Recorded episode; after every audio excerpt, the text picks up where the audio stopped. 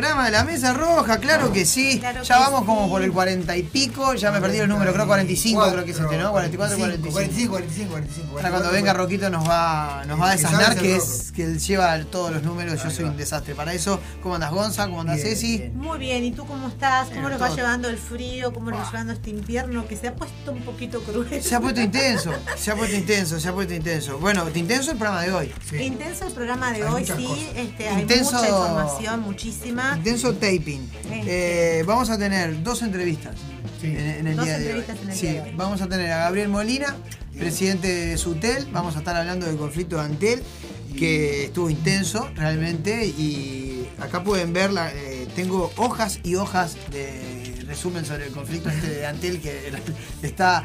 Está, está- tenido- está- me ha tenido en vilo. consumido. Me ha tenido en vilo. Ha sido una semana de grandes noticias, ¿no? Lo que pasó con Villa Española, la intervención de. de- Claro, de- esa es la, en la parte deportiva vamos a tratar Villa. ese tema.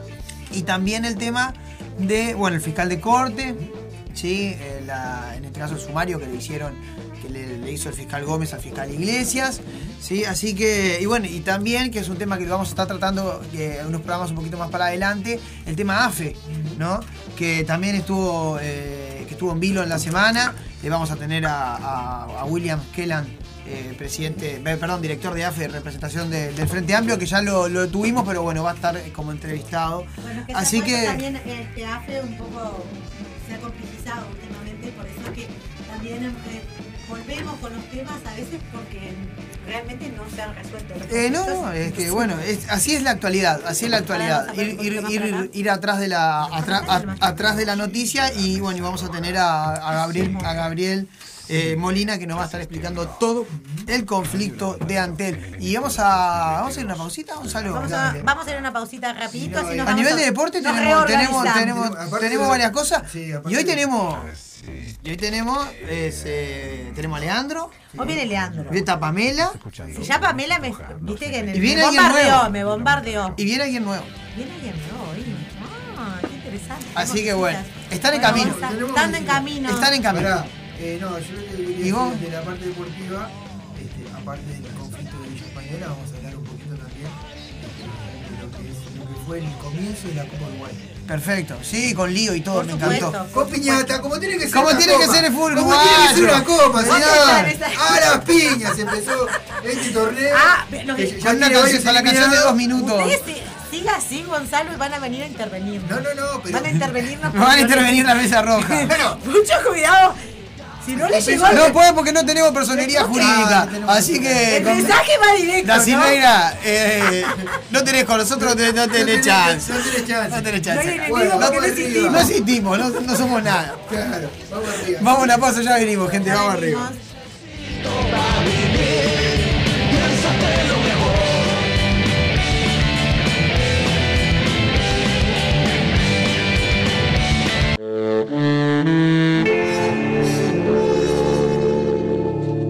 Escuchando La Mesa Roja 2022 en Radio El Aguantadero.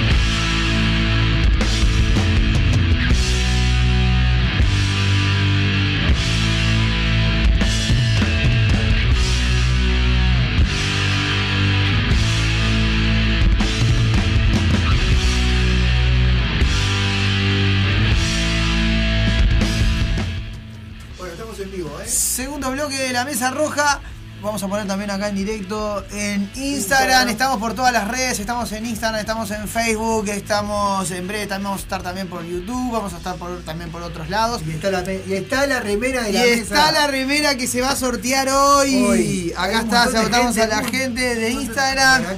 Acá eh, la- hoy se va la remera de la mesa roja. eh, se anotó bastante gente para, para el sorteo, así que nada, agradecerle a toda la gente que se colgó.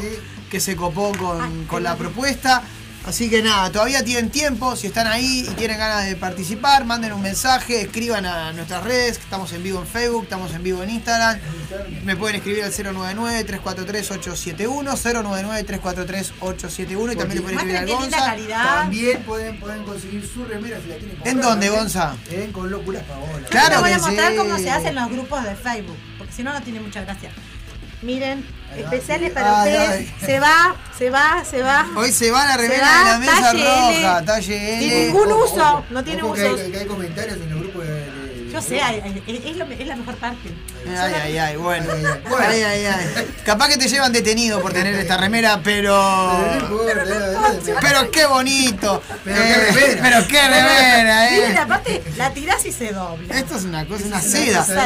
Una seda. Saludamos a Locuras Paola, saludamos también a Santiago Ríos, al Kraken, de clases de, bueno, de batería, clases de música en Ya general. próximamente vamos a tener todo el spot grabado. Exactamente. La sala del tiempo. también a la sala También del la tiempo. sala del tiempo. Espacio Montevideo. ¿no? eh, Monte- Espacio Montevideo Zen. A, a Montevideo Zen también Masajes terapéuticos. Y a Maite Su, A Maite de Su de Co. decoraciones. Le mandamos un beso grande a todos nuestros sponsors. Bueno, vamos a arrancar con. Vamos a arrancar. Porque hoy, ¿qué pasa? Fue una semana muy movida realmente. Y no nos daría el programa para, Para- abarcar todas las noticias y todos los grandes temas que hay, porque hubieron temas muy, muy, muy relevantes. Entonces, eh, bueno, vamos a hacer como.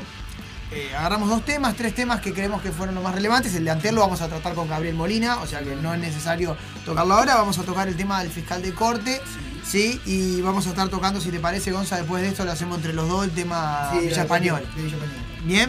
En la, en la deportiva La de- sabemos no, que va a estar un no, no, no lo vamos a tratar en realidad, lo que tratamos ahora. porque- Sacamos la parte dura ahora y. y después se Exacto, así explicamos un poco el MEC y bueno, todo, todo el tema este de, la, de las Bien. personerías jurídicas, que es eso todo un tema bastante importante Sí, para explicar está- y hacer está- entender eh, también sí, qué es lo que gente- está pasando, ¿no? La gente está muy, este, eh, un poco como entre conmocionada y no sabiendo exactamente qué es lo que pasó en Villa Española.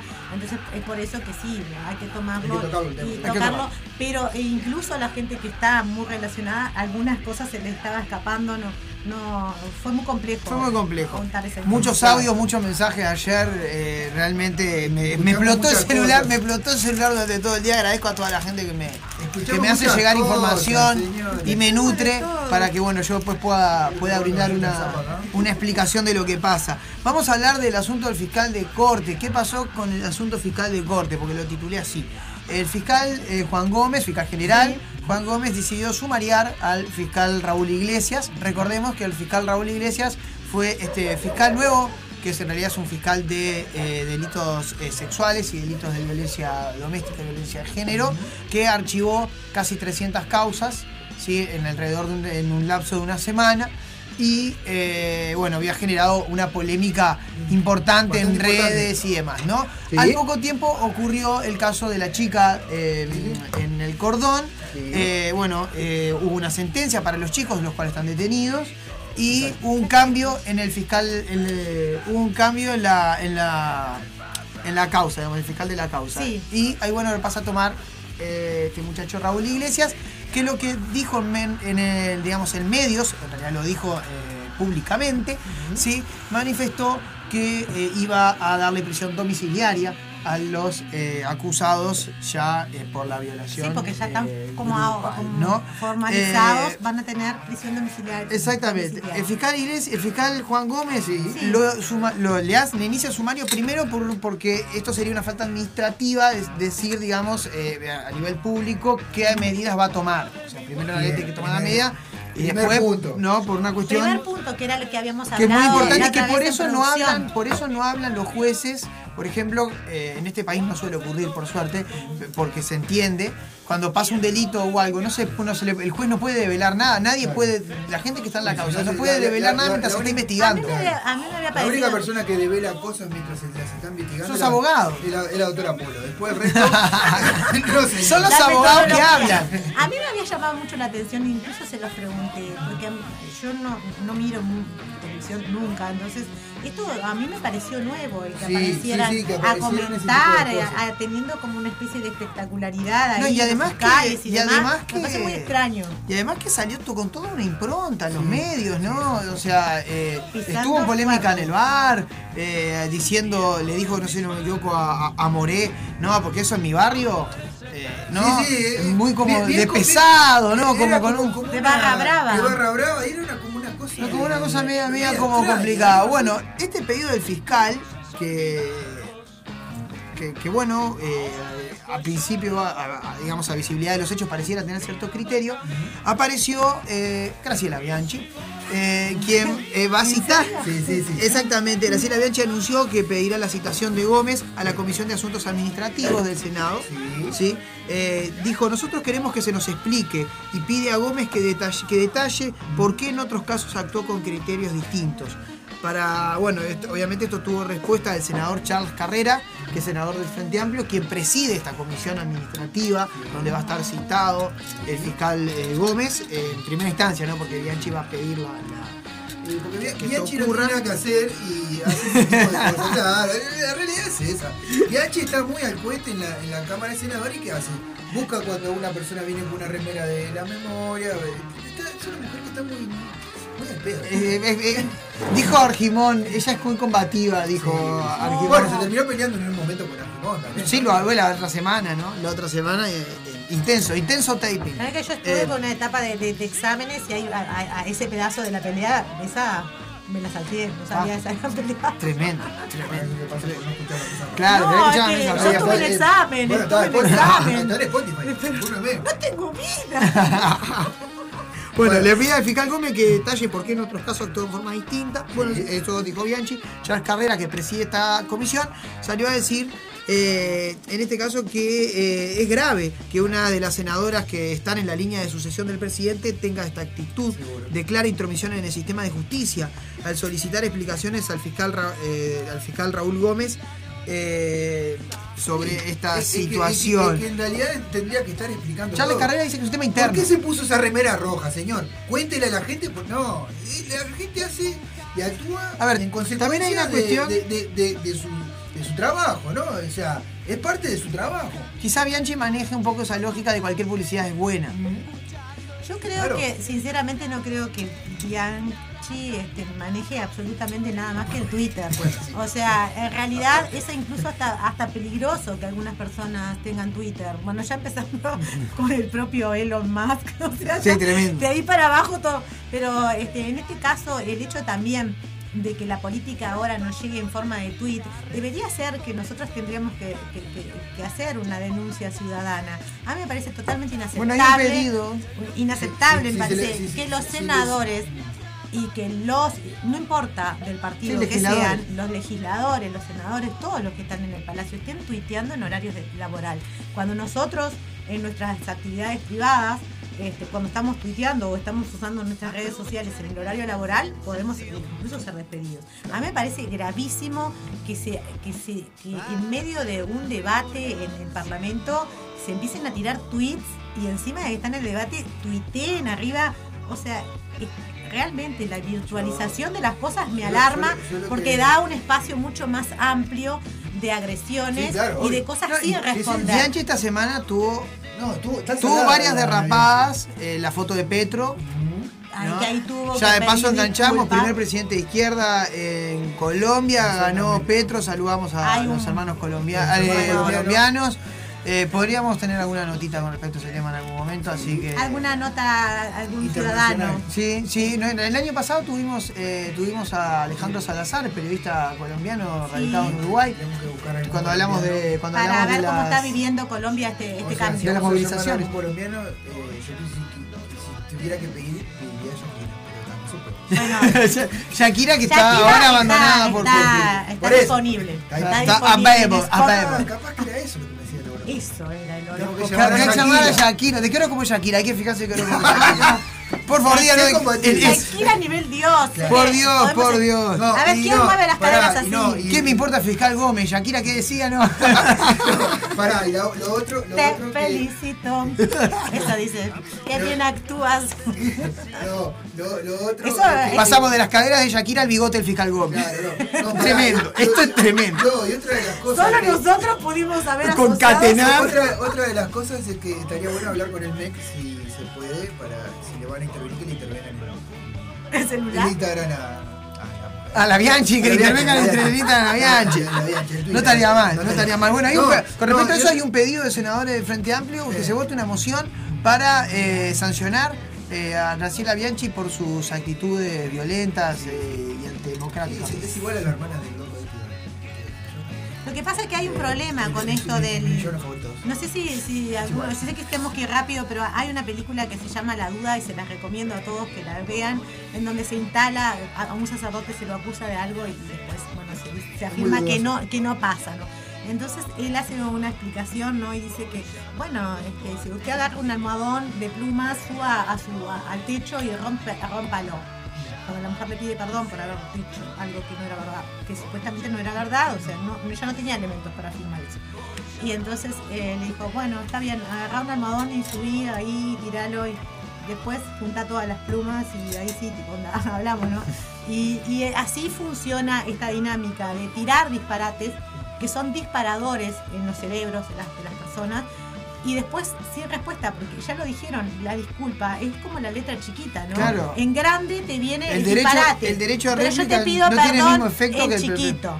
¿Entendés? Y incluso en el derecho a réplica hay un gran problema porque este, con, con el- lo que pasó con Gerardo Núñez, que es un tema grave, que estuvo acusado de, de violencia sexual, en donde él fue sobreseído, o como se diga, no fue. Sí, se no llegó, fue- no, en realidad se, llegó a un acuerdo, de se llegó a un acuerdo de partes La entre parte Gerardo Núñez pidió, y, y pidió disculpas públicas y la gente sigue sosteniendo que los hechos pasaron de otra manera. Bueno, nosotros no sabemos qué pasó porque eso está en el sistema de justicia. El- el- el- y, entonces es como El diputado, diputado de- diputado del, del Partido Comunista. este del Partido Comunista, pero para la gente eh, Bueno, aparentemente yo lo que. Es, de- es distinto porque cuando tenés, cuando la- cuando cuando a- al otro sector tiene el derecho a réplica tampoco sirve el derecho No, a pero réplica. lo que yo entendí es es que como la que- limitación absoluta de que todo. aparece, aparentemente apareció otra ex que a a su vez En el claro, en el caso de aparecían, ah, eh, Apareció otra denuncia más contra denuncia Núñez. con él. Ah, bien, Pero ahí bien, eso ustedes sí están viendo el manejo que están haciendo nuestros políticos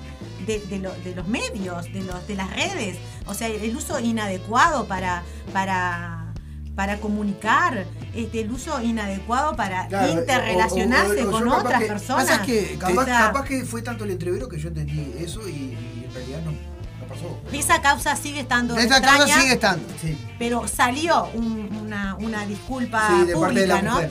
Eso sucedió para la Se para- publicó en la página Varones Uruguay 2. Claro, aparte para la ley, son actos, actos de la ley. O sea, si yo pido disculpas públicas, bueno, son disculpas públicas porque hubo un hecho jurídico antes, hubo una instancia jurídica. Entonces, Eh, en, en este, en este tema, creo que después este, hubo algo en contra de la mujer también del fiscal ¿cómo puede ser? No, no, en realidad fue que Graciela Bianchi dijo que eh, fue contra el fiscal, no, contra el ex fiscal de Ah, corte, Jorge Díaz, Jorge Díaz. que la esposa de Jorge Díaz trabajaba en una, en una dependencia, Ah, dependencia, de, de fiscalía, Sí, del Poder Judicial, Claro. lo cual tampoco era cierto. Tampoco era cierto. no es, no es como, la, como la imagen de Petro eh, al lado de Escobar, que, que además es una imagen que, que Es hay, trucha, claro, pero trucha. aparte es una Pero imagen donde han usado a un montón de políticos. O sea, en otros países han usado a Macri, han puesto a Macri, han puesto. O sea, es la Yo- misma yo imagen de siempre. de, Martín también, pero está. Sí, sí, bueno, yo, yo, yo tuve un vínculo con Escobar ahí, Sí, pero.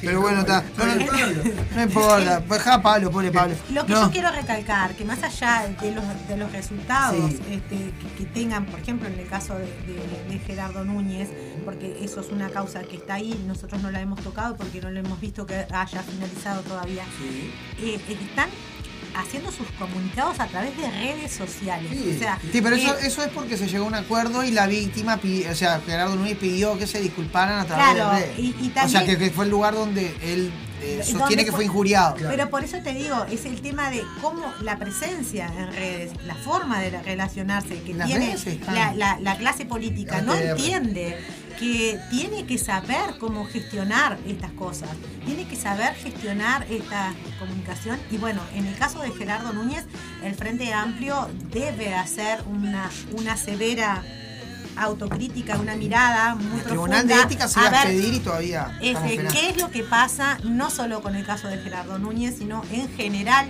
este, un panorama general acerca de cómo se vive también los hechos de violencia doméstica dentro de las fuerzas Política. políticas. Este, esto es un tema muy tabú Vas también, pero despacio. las cosas, eh, las redes están Sí. ahí y denuncian, a veces denuncian mal, a veces, pero se denuncia. Este, y las otras cosas que dicen los políticos, no las, usuarios o los que hacen una denuncia. Los políticos tienen otro peso. No soy yo diciendo, ay, porque este era amigo de Escobar. Bueno, ahí- fulano". bueno, ahí por, por- Es por eso, por eso está el tema de por qué la moción que se está presentando para justamente, porque qué pasa también, los senadores y los diputados están aparados en los fueros. Entonces, realmente pueden difamar, injuriar, eh, lo dijo el fiscal, el ex fiscal Jorge Díaz hace pocos días en, en- en redes sociales, luego de justamente de que fue injuriado por Graciela Bianchi por haber dicho que la- su esposa trabajaba en una dependencia de, de Poder Sí, Judicial, ¿no? sí, es, Eh, es el mismo caso que. Capaz que a otra persona vos le haces una denuncia por daños y perjuicios es el y está, pero a Graciela Bianchi no la podés denunciar. Claro, es, es el mismo caso que pasaría con el, este, este, ¿cómo se llama? El- el- la persona esta colombiana que ganó el, El presidente el colombiano. presidente nuevo. colombiano tampoco le puede hacer una denuncia a Bianchi porque ese paro se fue. Que sí, ni internacional ni nacional. No, no, aplica. no, parado no fueron nunca. Bueno, eh. Charles Carrera le contestó eh, justamente, bueno, diciendo, eh, eh, bueno, hablando sobre el fiscal Iglesias, ¿no? Eh, consideró que es razonable el pedido de sumario, porque bueno, se archivaron cientos de causas en pocos días, lo que es sumamente raro. Claro. Y lo que uno tiene que pensar es que hay una víctima que hizo una denuncia y que desde el Estado no se le dio una respuesta. Y todavía hay un fiscal que asume y archiva causas sin un mínimo de análisis. Y esto es, a, a veces las cosas caen por su propio peso. En Artigas, una de las denuncias que habían sido, eh, digamos, eh, archivadas por el fiscal Raúl Iglesias, una nueva fiscal levantó esa denuncia donde eh, era una denuncia de abuso de menores y eh, bueno, La denuncia gravísima. gravísima la denuncia, se llegó a la, bueno, en este caso a la sentencia de que era culpable la persona cuando el fiscal había cerrado la, la causa. ¿no? Esto pasó en el departamento de Artigas y pasó ayer, antes de ayer, o sea, lo cual eh, como que de alguna forma deslegitima el pedido de Bianchi, ¿no? Y, y quizás legitima un poco la posición del fiscal Gómez de pedir este sumario que, bueno, al parecer pareciera tener cierto Cierta criterio, coherencia, ¿no? Cierta coherencia por Porque cómo viene pasando. estamos, estamos hablando de más de 100 causas que se cierran en pocos días. Este, todos sabemos que las causas a veces permanecen años abiertas. Sí, totalmente. Bueno, tú mismo has visto en, en- en- en lo civil, en lo personal, tenemos nosotros este, cómo, cómo sabemos cómo puede ¿Cómo trabajar un, un abogado este, con la cantidad de volúmenes que trabajan. Pregúntale a cualquier abogado y te va a decir que con los volúmenes que tiene, haber cerrado más de 100 causas en una en semana. eh, es eh, como, es bueno, bastante raro. Es ¿no? un poco raro. Da lugar a una investigación administrativa, supuesto. Por supuesto que sí. Eh, bueno, lo que dice Charles. Carrera, ¿no? Charles Carrera dice que es un tema interno, puramente interno del Poder Judicial, que el Poder Legislativo no tiene que tener ninguna, No. eh, ningún involucramiento en esta, en esta cuestión. Bueno, esto por, por lo que es el tema fiscal. Fiscal. ¿Vamos a pasar al Villa? Vamos. Vamos a pasar al Villa, Villa. a ver. Voy a hacer un resumencito. Sí. el día viernes eh, se intervino eh, Villa Española por el, a través del Ministerio de Educación y Cultura. El MEC. Exactamente. Eh, quien es el ministro del MEC es el señor Pablo Silveira. Eh, bueno, en este caso lo que ocurrió fue eh, un grupo de socios y ex dirigentes de Villa Española hicieron una denuncia ante el Ministerio de Educación y Cultura porque el, Club eh, Social y Deportivo Villa Española no estaba cumpliendo los estatutos del club. Paréntesis. Vamos a explicarle a la gente que los clubes son personalidades jurídicas, ¿sí? O para tener una, o sea, una institución que, está en este caso en com- en que tiene que ser reconocida y demás. tiene que tener personería jurídica. La personería ju- jurídica se solicita en el Ministerio de Educación y Cultura, que es quien las habilita. Bien. Eh, cuando una organización con personería jurídica no cumple con sus estatutos, se le puede realizar una denuncia justamente al Ministerio de Educación y Cultura, el cual puede sancionar, puede multar, puede intervenir. La intervención, ¿qué es lo que va a implicar en este caso? Que, que el MEC ingre- digamos, intervenga a Villa Española. La intervención implica que las autoridades vigentes se van. Exacto. Bien, las actividades vigentes se van. Y va a tener un interventor que va a ser pago por Villa Española con un sueldo de 35 mil pesos por mes. Ah, Bien, había muchas más cosas. exacto. es- Está jugoso el tema. Sí, sí, sí, sí. Está muy jugoso el tema. De 35 mil pesos por mes, el interventor, quien va a estar al frente del, del club hasta que se ordene, y abro y cierro comillas, bien, y eh, bueno, se, se cumplan los estatutos. Perfecto. Bien. Eso por un lado. Cuando se cumplen los estatutos, cuando la intervención llegue a su fin, ¿qué es lo que va a pasar? ¿Qué es lo que pasaría ahí? Se llama elecciones. Bien, o sea que Villa Española va a tener una nueva directiva Sí. después de la intervención. Bien, y va a haber un reordenamiento en el padrón de socios. Bien, Sí.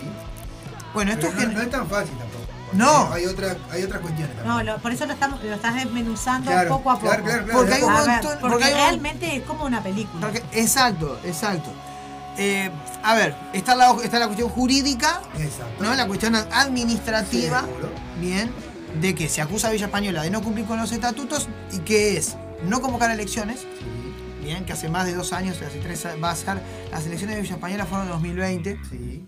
bien, hace dos años que Villa Española no convoca elecciones, y el tema de la no presentación de, de balances. Bien, Claro. y también está el tema de la politización y el uso de las redes sociales.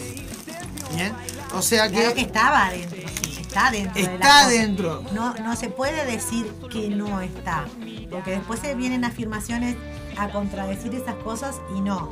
Una, una de las cosas por las que por las que se incumple el reglamento es que sí, este, una asociación civil de esas características no debería tener propaganda política. Este, es dentro de lo administrativo algo denunciable. Exacto, O sea, está. las condiciones en las que se hacen las denuncias es lo que nosotros es Exacto. no, es lo que a nosotros nos ¿y dónde interesa. Está, ¿Y dónde está la acusación? O sea, De- porque, o sea, ¿por qué se lo acusa a Villa Española? Porque jugador, porque Villa Española hubiera, eh, digamos, habría utilizado la sede para que eh, futbolistas y demás firmen a favor de la ley de urgente consideración. Que, en realidad, y hubo incluso una jornada que, que estuvo. en realidad nace todo ahí. Exacto. Todo nace ahí. Nace en esa reunión, en, En- esa en esa instancia. juntada de firmas. Claro. Debe haber sido una instancia un poco, un poco compleja. Este, Exacto. Además, desde el Española. punto- lo que se tiene que entender es que del punto de vista administrativo, la intervención no es que esté mal. ¿No? Eso tiene que quedar claro. Es- No yo creo que es una mal. medida, yo El creo que es una medida eh, eh, que, que es, eh, ¿cómo se dice? Cuando es que es una medida que es, que es eh, Bueno, demasiado. Claro. Me parece que. Yo creo que un apercibimiento, una sanción, una multa. Está, está también los audios cruzados, ¿no? De, tanto de la persona que empezó todo esto, que es un- el expresidente de Villa Española. Exactamente, es presidente de Villa Española, dirigente del Frente Amplio. su- dice. Yo, No, después, sí, de todo, sí. bueno, después de todo lo que dijo, disculpame. Bueno, está, está, Él dice, yo qué sé. yo La cabeza, la cabeza de él es otra Lo que- cosa, lo que- para, lo para que- después, y después está eh, la- los audios, el audio, uno de los audios que yo escuché del presidente de Villa Española, que lo compartimos ayer en, la- en el grupo de la Mesa Roja, donde dice que él sí llamó a elecciones, pero que no había, no se presentaba otro tipo de candidato. o sea, También lo que es lo que manifiesta Villa Española que después vino la pandemia Claro, también. y que fue muy difícil rearmar, Rearmar el tema de las elecciones. No, Pasó con las departamentales, y tu- y vamos. y tu- las departamentales se corrieron, se terminaron votando en octubre. Sí, también.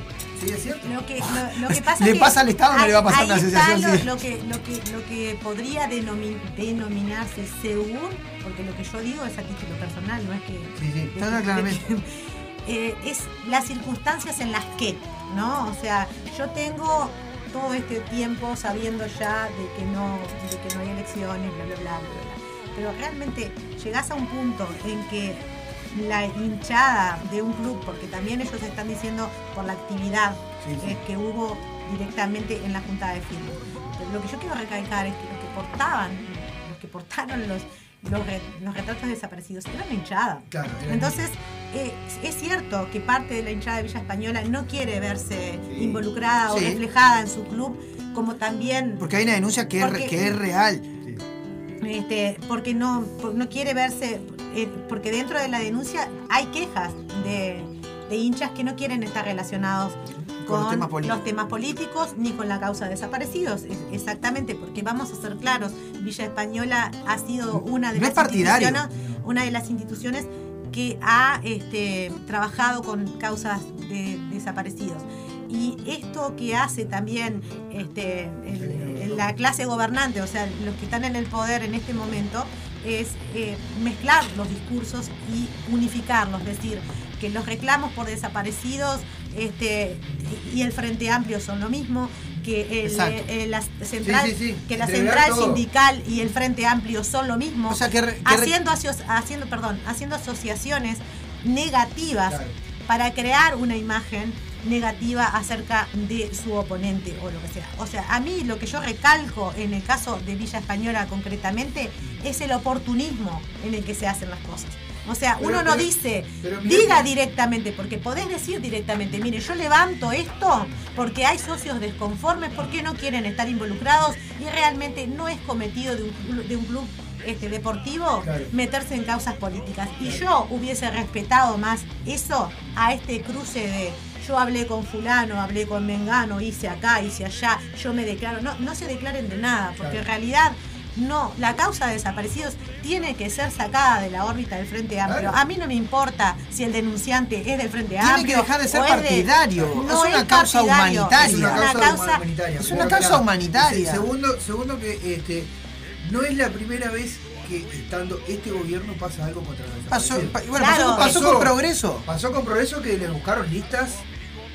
Exactamente, que entre, entre, la, Entonces- entre la ropa y la. la Entonces no es que el caso de Villa Española de de repente caiga.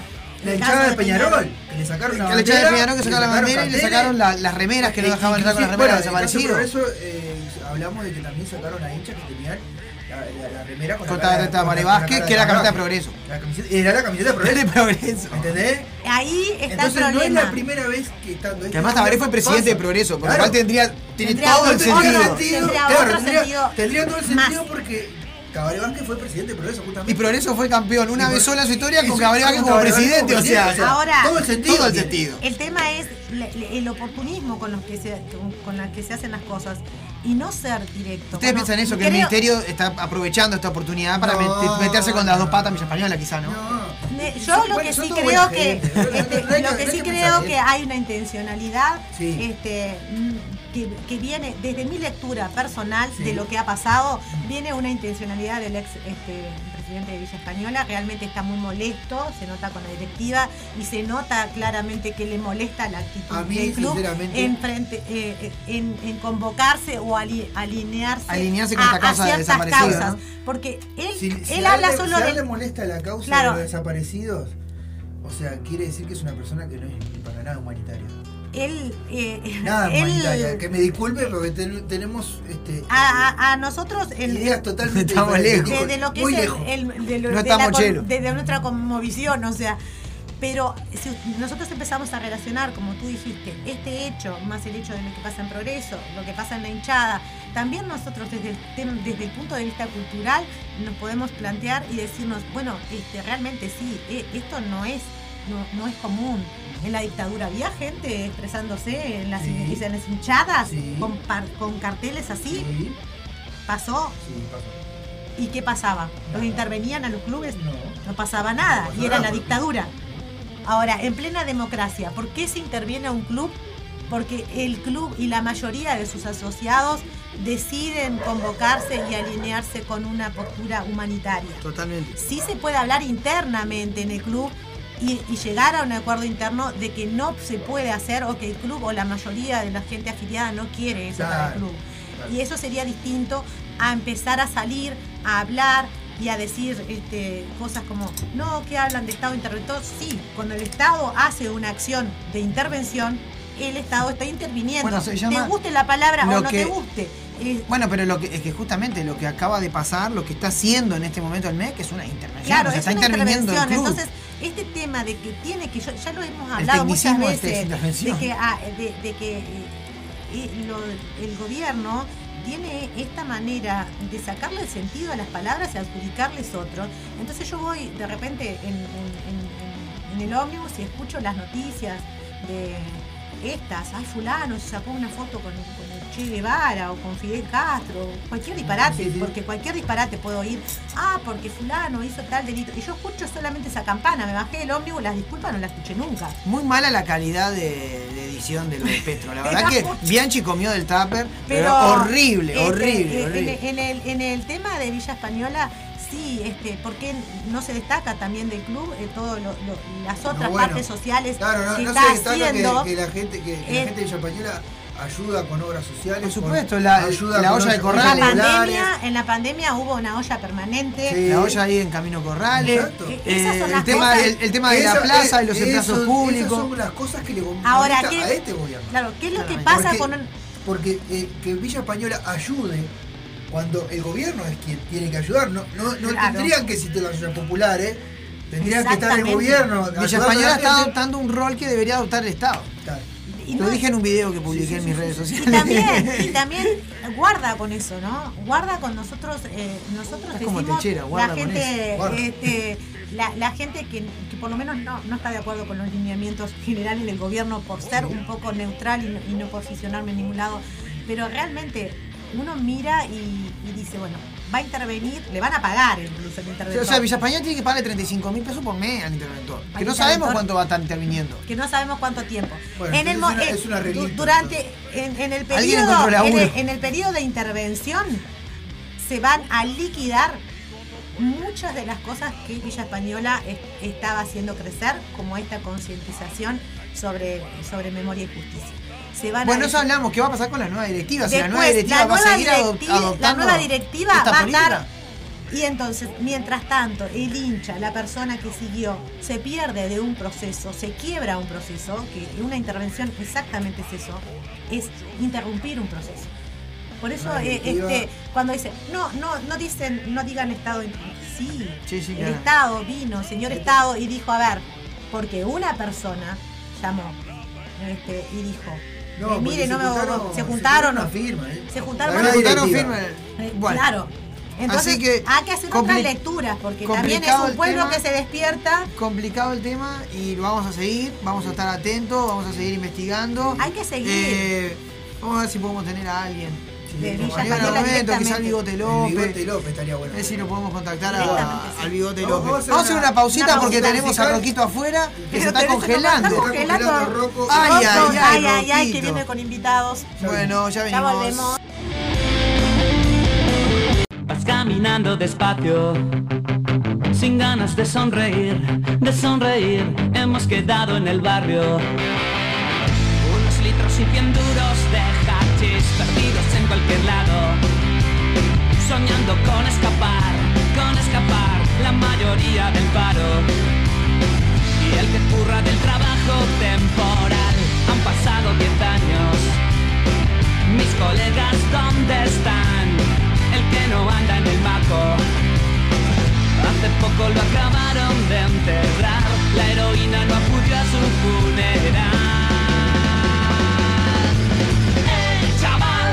Siempre a la sombra de la sociedad. Somos la causa de su malestar.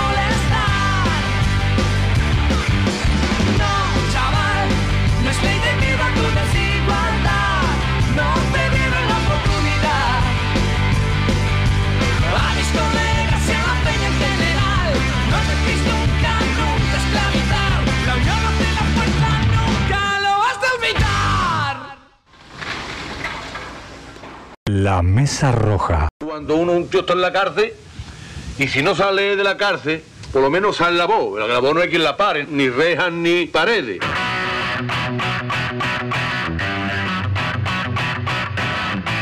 Este va para el Pato, para el Zapa y para Rosana. Ah. Hoy especial de rock español en la Mesa Roja. Exacto.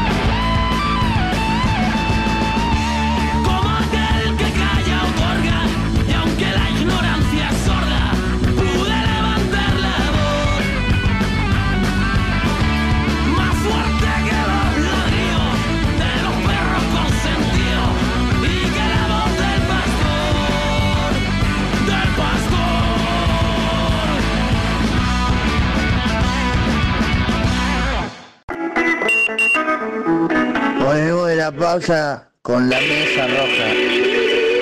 Ah, prepárate.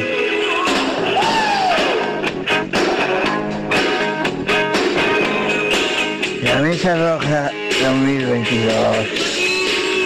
Sí.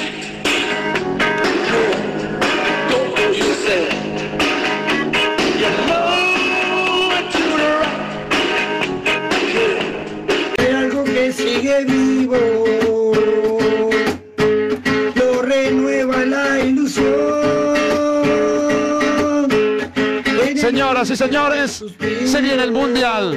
Todos los partidos de Uruguay de la mano de un del gol Uruguay y la mesa roja por radio, el aguantadero. Escuchalos.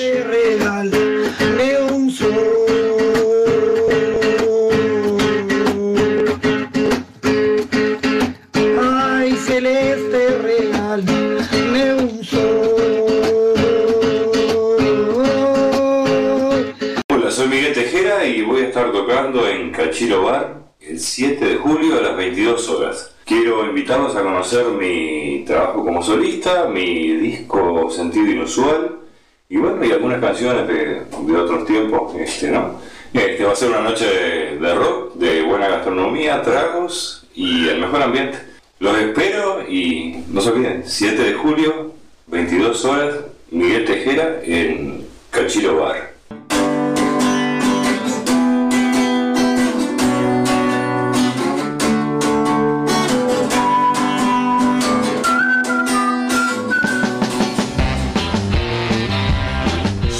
Alimentos y accesorios para mascotas, todas las marcas y los mejores precios. Encontrarnos de lunes a viernes en Fraternidad 4043, domingos en la Feria de la Teja en Fraternidad y Emilio Romero. Pedidos al 092-456-402. Envío sin cargo. Marda, alimentos y accesorios para tu mascota. No quiere no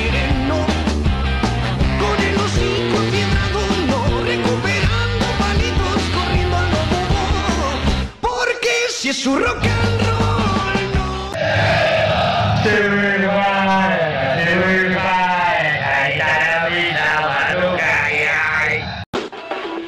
no La mesa roja.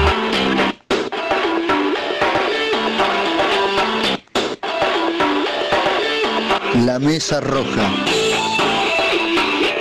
Ya seguimos con mucho más.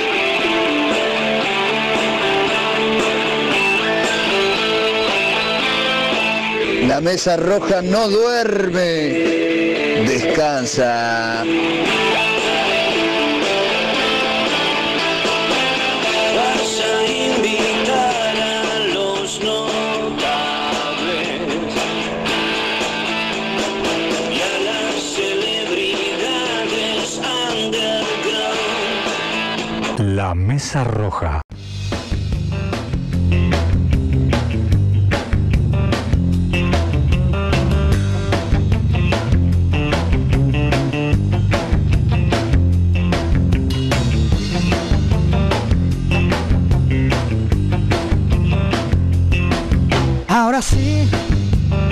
Parece que ya empiezo a entender las cosas importantes aquí son las que están detrás de la piel. Y todo lo demás empieza donde acaban mis pies. Después de mucho tiempo aprendí que hay cosas que es mejor no aprender. El colegio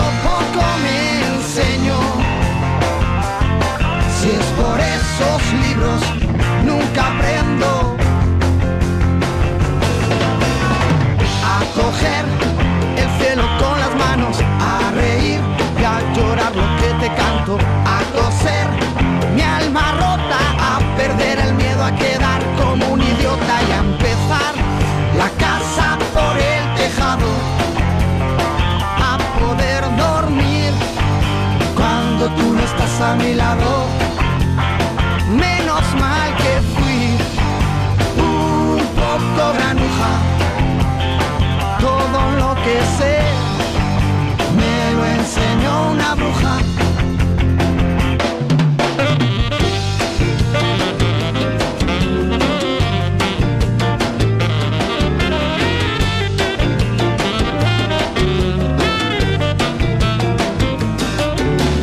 Ruinas, no ves que por dentro estoy en ruinas. Mi cigarro va quemando el tiempo, tiempo que se convirtió en ceniza. Casa por el tejado, la música de Fito y Fitipaldi que la eligió Cecilia. Claro que sí, qué tema. ¿Con qué seguimos? Bueno, perdón, ahí se desubicó. Porque era español. Claro, Fiti Fittipaldi mañana. Fito Fittipaldi. que Ah, la no, banda. no, no. Vio, vio, Ah, no, compañero. primero- me primero fue- Me enganché con la mano fui de boleta. Primero formó parte de, la, de Extremo Duro, De Extremo después armó eh, Platero, Platero y yo. Claro. Platero y yo. Platero yo. ¿Y quién más? Y después vino eh, Platero y tú en la banda. Platero y yo. No, Platero yo el libro, iba Platero y la banda. Platero y ay, las drogas eso se fue. Y después- bueno, Bueno. Platero, Platero era seguro. Ah, era Platero, no que. Arre plata, arre silver. Y decía, Y estaba Platón también, ¿no? Que era el otro. Ese Era era el otro, ahí va, ese primo. El primo segundo. Comían un plato grande. Claro. Seguimos con más noticias. Bueno, seguimos. Fue una ¿Cómo está la semana intensa a nivel de paros, eh, sobre todo a nivel de los empleados públicos. El día Sí. miércoles hubo eh, paro de todos los entes, eh, digamos, de los sindicatos de todos los entes estatales. Una gran manifestación por el 18 de julio. Y el día eh, martes, es decir, el día anterior, eh, había parado el sindicato de Antel. Sí, eh, bueno, justamente por eh, esta tema de las. eh, bueno, el tema este que vamos a hablar ahora con Gabriel Molina, que eh, nos está esperando para, para la entrevista. Eh, bueno, eh, intensa semana, como le decía, porque se va a votar la rendición de cuentas.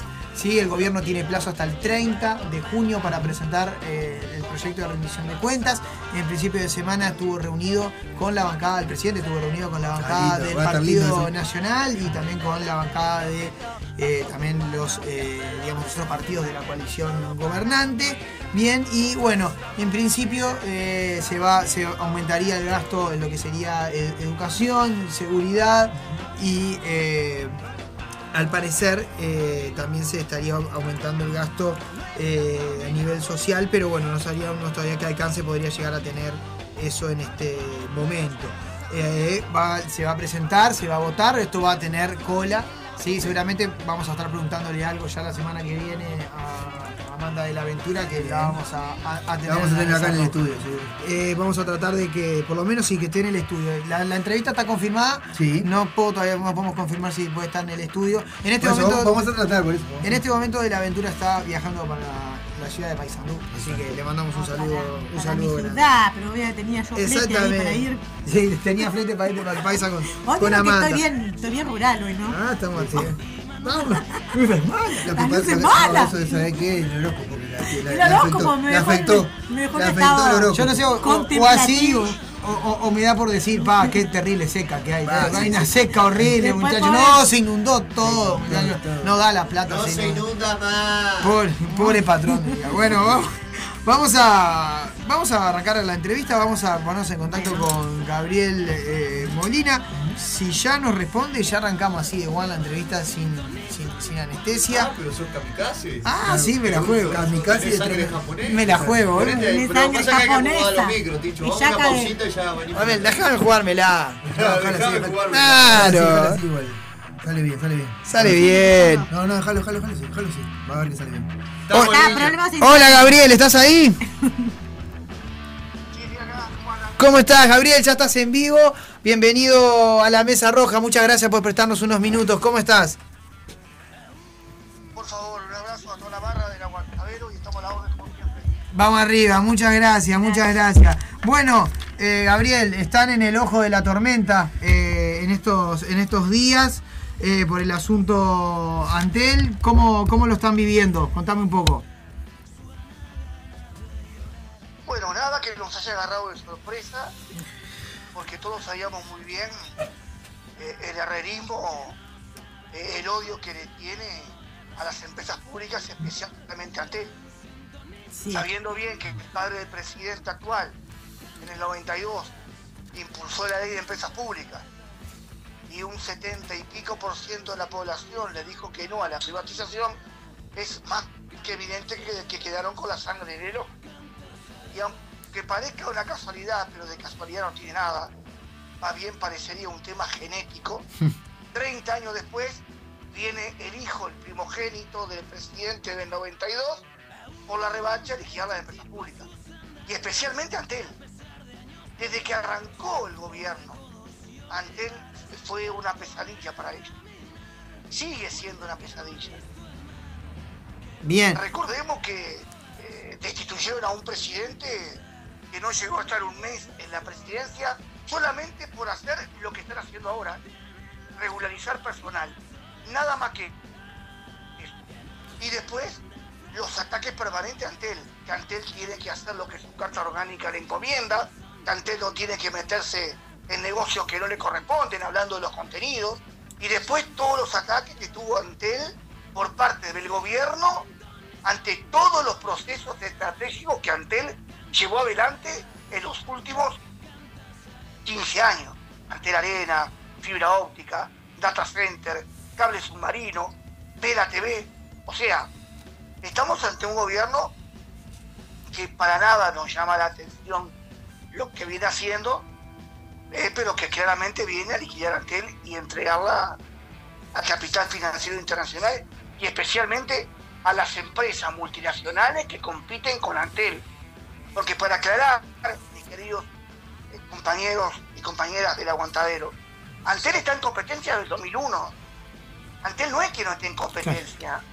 Están diciendo como que la hay que ver qué tipo de competencia, en qué nos vamos a meter a competir.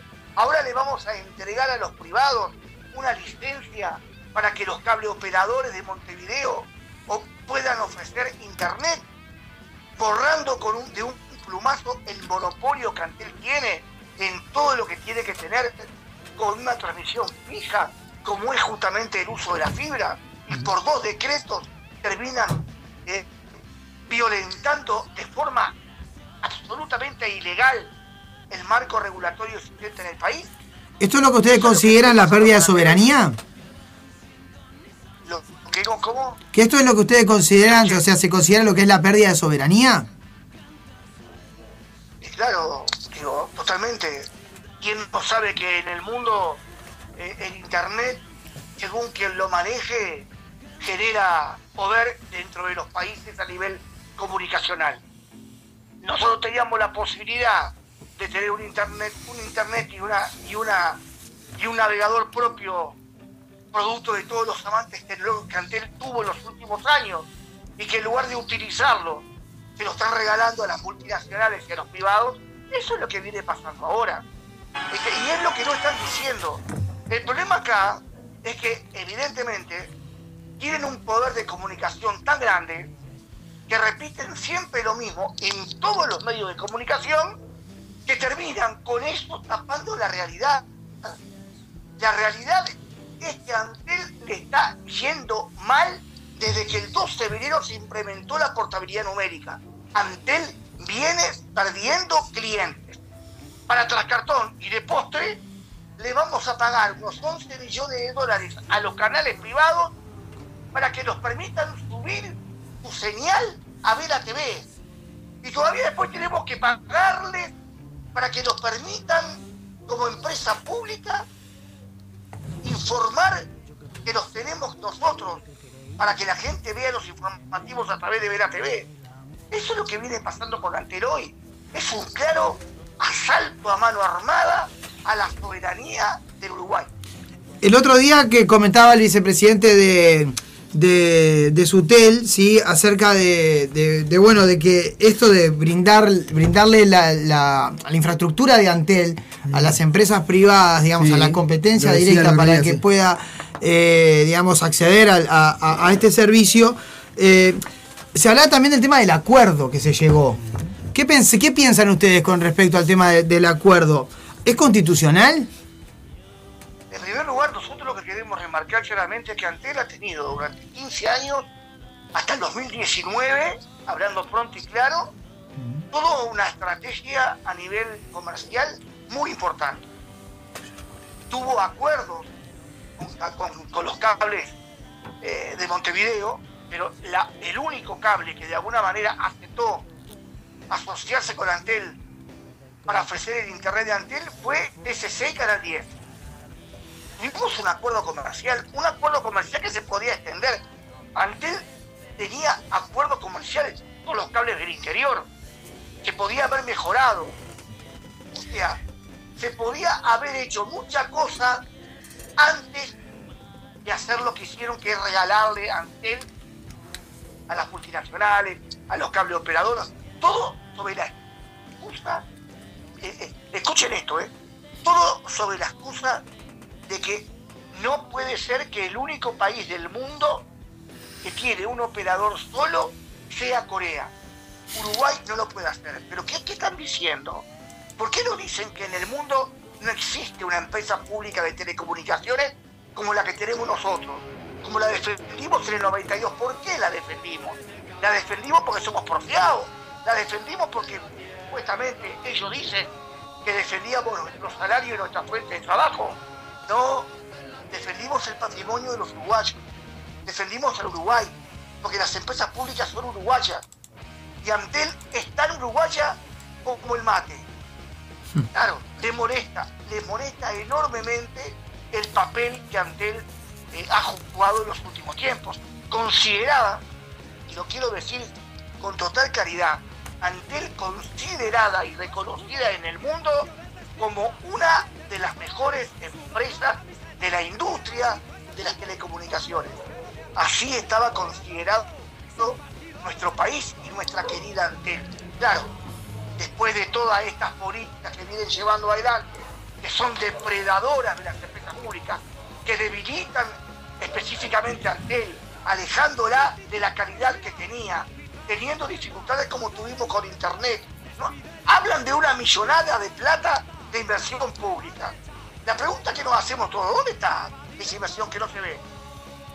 Claro. ¿A dónde está? ¿Algún periodista tendrá la, la- la- la- las ganas de sacarse una duda y preguntarlo? ¿O estamos ante un cerco mediático grande? Esto último es lo que está pasando. Miren lo que pasó con Villa Española. Sí, estuvimos hablando de eso al respecto.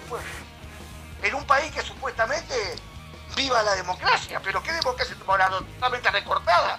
Cuando opinás de- distinto, te, te hacen callar la boca. Cuando pensás distinto, te cercenan el derecho a opinar. Bueno, en este caso, en este caso el, gobierno usa ese argumento de la libertad de expresión justamente para cederle a, a, digamos, a, a estas empresas el- la, bueno, la, la posibilidad de, de- de tener acceso a Internet. Se basan en un, en un dictamen de la Suprema Corte de Justicia que eh, determinó que, que, bueno, que eso sería un ataque a la libertad de expresión, no cederles el, el espacio. ¿Qué pensás al respecto de eso, Gabriel? Un gran error que declararon es inconstitucional el artículo 56 de la ley de medios, dando la razón a algunos que lo declararon inconstitucional. Pero en ningún momento y en ningún lado dice que hay obligación de entregarle licencia. Porque para que estos medios, TCC, Montecable, Nuevo Siglo, puedan ofrecer internet en este país, en nuestro Uruguay, en nuestro país, necesitan una licencia de, del tipo B, B larga, mayúscula, para ofrecer internet. Y eso es lo que le está dando. O sea, una cosa es la decisión de inconstitucionalidad de un artículo de la ley de medios, otra cosa es la obligación de entregarles una licencia. Esa obligación no existe. Lo hicieron simplemente para darle a sus amigos y empezar a pagarle los favores que de alguna forma deben pagar. Y eso es lo que está pasando. Por tanto, nosotros como sindicato no nos vamos a quedar quietos. El 7 de julio vamos a participar de la movilización central, donde el tema de Antel va a estar en el tapete por parte de los trabajadores. También pararon en la semana. 27. El lunes 27 hay una movilización en el marco de los 49 años de la huelga general, donde en la esplanada de la universidad vamos a estar los trabajadores hablando también de los ataques a nuestra empresa pública, desconociendo incluso los plebiscitos que la defendieron y desconociendo incluso la ley de formación de Antel. Eso es lo que están haciendo hoy. Por eso es que es absolutamente ilegal todo lo que vienen haciendo con Antel. Es un claro propósito de desmantelar Antel y darle vida a las multinacionales y a sus amigos más cercanos, que son los canales privados de nuestro país. Eso te quería preguntar ahora con respecto al tema de Vera TV y los canales privados, ¿no? Porque parece que son dos temas separados. Pero benefician a las mismas personas Sí. en este caso, ¿no? Eh, en realidad debería ser al revés la lógica, ¿no? O sea, los canales privados le deberían de pagar a Antel para poder transmitir a través de Vera. Se da como una lógica a, a- a la inversa. Este negocio parece bastante extraño, ¿no? Es un negocio para ellos. De decir claramente, es un negocio para ellos. Te pago para que vengas a participar de Vera TV. Y todavía después te tengo que pagar para, para promover y estás conmigo. Claro, porque además Antel no, no puede hacer publicidad. Están, están centrando la información en un solo lado. Eso es lo que están haciendo. Eso es lo que está pasando hoy. Entonces, ¿los negocios para quién? Ahora resulta que se abren negocios nuevos. Antel. ¿Cuál negocio nuevo? Darle la, la fibra y cobrarles un canon para que compitan con Antel, con la infraestructura que Antel tiene. Debemos a, a, entregarla, más allá de que, la, que, resuelvan cobrarle. Más allá de que resuelvan cobrarle. Es ilógico, ilógico. No existe en ningún país del mundo, en ningún país del mundo, ninguna empresa de corte privado tiene también este, esas ideas tan descabelladas de invertir en algo y después compartirlo con otro. Solamente en este país se hace eso. ¿Por qué? ¿Por qué se hace eso? ¿Por qué molesta el monopolio? Porque el monopolio con Antel sirvió para aportar a rentas generales 120 millones de dólares todos los años. En algunos casos más. El monopolio sirvió para atender las necesidades de los clientes de Antel en la atención de reclamos, sin cobrarles un peso. Ninguna visita. Antel no cobra por los reclamos. Antel brinda el servicio de reclamos como si te cobran cada vez que vos reclamás el cable que vos tenés en tu casa. Entonces, ese es el monopolio que el Uruguay debe de entender, porque acá la disyuntiva está o monopolio público o monopolio privado. No hay otra cosa en el medio, ¿eh? Solamente esas dos cosas. El gobierno actual está yendo el monopolio privado multinacional. Claro. Que no son privados nacionales, son multinacionales a las que le estamos entregando todo lo que el Uruguay desarrolló en materia de telecomunicaciones. Esto se enmarca en una lógica anti- antiestatista, claramente, ¿no? La lógica privatizadora con la, como la cabeza que tiene eh, el, el actual gobierno y que tuvo su padre en el 92. Este, nosotros paramos los intentos privatizadores más de una vez y ahora vinieron por otra lógica, una lógica mucho más simpática, no tan dura. Pero lo que están haciendo es no solamente privatizando, sino liquidando el aparato productivo estatal, la empresa pública. Gabriel, una- te quería realizar una consulta con respecto a- al tema este de los decretos, ¿sí? Eh, ¿cree, que los decretos pueden quedar sin efecto debido a que, bueno, como decía eh, ahora usted y como dijo Carolina Cose también, que, eh, bueno, estarían por debajo de la ley de Antel, ¿no? Que, que Claro. garantizaría el, mon- el monopolio. ¿Hay alguna expectativa a nivel constitucional para, para que esto se pueda declarar inconstitucional? ¿Y qué van a hacer ustedes con respecto al tema? Nosotros no estamos descartando nada en absoluto. Es más, estamos con nuestros asesores este, eh, legales viendo la posibilidad de hacer algo desde el punto de vista constitucional. Este, y lo vamos a hacer y así eh, lo entendemos necesario hacerlo. No descartamos nada. Incluso meter un recurso declarando ilegal los decretos en cuestión hoy en día. Y eso eh, lo vamos a hacer como ya lo hemos hecho. ¿eh? Recordemos que nosotros intimamos al, al directorio de Antel con el tema de la portabilidad. No nos contestaron. Una falta de respeto. No nos contestaron. Ahora le enviamos un petitorio para que Antel defienda a la empresa pública, que el directorio defienda a Antel contra esto. Y sale el presidente de Antel no solamente a denostar la palabra del sindicato que hasta ahora hemos tenido razón, porque la realidad es que toda la información que sale de usted demuestra claramente que el sindicato en todo lo que denunció tenía razón, más allá de que lo quieran tapar con el poder y con el peso que tiene mediático a través de los medios de comunicación, donde están intentando tapar la realidad diciendo una falacia.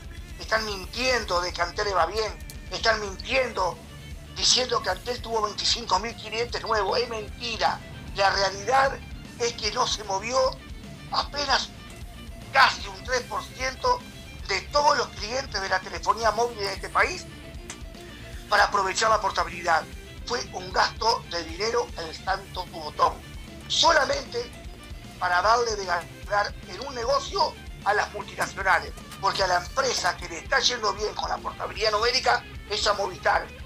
Veamos las gráficas que mostró una senadora de la República, que al pedir el derecho a información a la UTEC, le dieron la última gráfica. Y la última gráfica muestra claramente que Antel está está perdiendo clientes. Entonces, a, a los señores que dirigen el país hoy, al presidente de la República, que salió a decir que los agoreros que hablamos mal de Antel y que estábamos anunciando una catástrofe, Antel tuvo crecimiento. No lo tuvo, señor presidente, no lo tuvo, asesórese bien, pide la información a la UTEC y se va a dar cuenta que el sindicato tenía razón. El tema es que están gobernando por otro lado. Tu corazón y tu cabeza están fuera del Uruguay. No están pensando en el futuro del desarrollo de una empresa tan importante como es Antel para el futuro del desarrollo de la sociedad de nuestro país. Eso es lo que están haciendo, atentando contra el Uruguay. Es un asalto a mano armada a la soberanía del país. Eso es lo que el actual gobierno está haciendo. Lo Sí, quiero mucho. Discúlpame, Lo este, te habla, mucho. te habla Cecilia. Este, todos sabemos este, que el caso de Antel también para, para el herrerismo particularmente es como algo emblemático a derribar, ¿no? Porque también es este un bastión que se, que ha- se ha mantenido firme cuando se quiso hacer la venta y fue tan contundente la respuesta de, los de, la gente para que no se vendiera que este volver a intentarlo también este, está dentro de este marco de, porque le están bajando a todos los sindicatos este, muy fuertemente el poder a- al estar la LUC también en acción el poder el poder de, de desarrollar estrategias para poder defenderse, porque por ejemplo tú me decís ahora que ustedes hablaron sobre la portabilidad y que no hubo respuesta, directamente no te responden. Y entonces, ¿cuál es el siguiente paso? Hay que ir a un nivel un poco más internacional. ¿Cómo viven, por ejemplo, por dentro los trabajadores, el sindicato, la gente que está trabajando este, con Antel, esta nueva embestida? ¿sí? ¿Cómo, ¿Cómo lo sienten? Más allá, más allá de que directamente sí, este, sabemos que hay una, una extranjerización de la tierra uruguaya y de todo lo que tiene el Uruguay, de todos los. Está el tema de ANCAP también, o sea, son varias líneas. ¿Cómo, puede, cómo podrían ustedes articular alguna cosa entre los sindicatos? Por ejemplo, ¿hay alguna propuesta en ese sentido entre sindicatos de, far- de fortalecer este, los reclamos? Sí, claro, nosotros estamos dentro del marco del... Más allá de estar dentro del marco, por ejemplo, si ustedes están trabajando directamente con, con los sindicatos y aunando mm, fuerzas más allá del PIT-CNT, por ejemplo. ¿Crees que hay un poco más de movida, que se, se moviliza un poco más la gente este, que- los, allá el del sindicato, no, no, no? Más allá de que mucho en este país no hay, ¿no? ¿Cómo, Claro. perdón? Digo, hay un paro general. Ah, Más allá del PCNT, muchas cosas no hay a nivel de No, organización claro, sindical. claro, no, no. El PCNT es la central más grande que tenemos en el país, no hay otra cosa. Claro, por eso te digo, en el sentido de que van como van golpeando a todas las empresas, eh, a todas las empresas Claro, públicas. aga- agarran de a una y te pegan. De a uno, de a uno. Esa es la táctica y la estrategia que el gobierno viene llevando. Evidentemente que el- el paraguas más grande es el PCNT y tenemos un paro general el 7 de julio. Claro, Un paro general parcial con movilización donde todo esto va a estar arriba de la mesa. claro, porque este Porque que no, no- pueden tapar, no pueden, no pueden tapar con un dedo una realidad que el país tiene. Hay más de 800.000 ollas populares en todo el país hoy. Hay gente que no tiene para comer. Hay gente que duerme en la calle con estos fríos. sí, este, eso es, ¿Y dónde es- está, dónde está? En el país paralelo que está viviendo. Porque parecería que está viviendo en un país paralelo, ¿no? Que tienen una vida pa- paralela. Porque cada vez que los escuchás, te pintan maravillas de cómo vamos. Y sin embargo, vos te tomás un ómnibus, salís a caminar por Carlos María Ramírez, tomás a Graciada, llegás al centro y te encontrás con gente que no tiene para comer, gente que está caminando porque no tiene donde dormir y gente que está durmiendo abajo de un árbol. Esa es la realidad del país. Por tanto, cuando vos los escuchás, hay veces que dan ganas de romper el televisor. ¿eh? Que sigue tan caro para romperlo. sí, exactamente. Tengo una preguntita. Estamos Eh, trabajando para, para, para organizar este, en conjunto eh, más cosas que podamos hacer, no solamente con el movimiento sindical, Claro. porque acá también está jugando muy, muy importante la intersocial, ¿no? O sea, Ahí está. Una- una- Eh, a, a eso quería llegar yo cuando te preguntaba, ¿qué, qué otras líneas hay para poder trabajar más allá de que lo que indica la central sindical cuando hay este, problemas de peso. Ahora me estás nombrando que la intersocial también está involucrada, entonces eso hace que la difusión sea diferente también. punto de vista de la, de la acumulación es lo más grande que tenemos desde el punto de vista de integración. Abarca toda la sociedad. Hay sectores sociales como FUGBAN, la FEU, ONASCU, este, la Intersocial Feminista, organizaciones sociales, las ollas populares, que excede todo eso al movimiento sindical. Espera, el movimiento sindical lo integra, por supuesto, como el hermano mayor, por decirle de alguna forma. Claro. Pero tiene un proceso de crecimiento tan grande que permitió, por ejemplo, las 800.000 firmas, por ejemplo. Claro. Claro. Permi- Permitió, por ejemplo, llegar a votar en un plebiscito y llegar casi a un 49%. Una cifra espectacular. Lo que pasa es que como, como la Sí, leen ellos, claro. como la leemos nosotros, Sí, son lecturas diferentes. Es que eh, ellos hacen una lectura distinta, pero sin embargo no se animaron a apretar el acelerador al otro día. No. Esperaron el momento para hacerlo. Lo están haciendo ahora. Ahora están apretando el acelerador. Ahora Claro. van a meter los cambios en la seguridad social.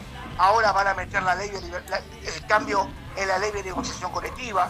Ahora van a meter lo de las personerías jurídicas para los sindicatos. Ahora están apretando para terminar con las empresas públicas.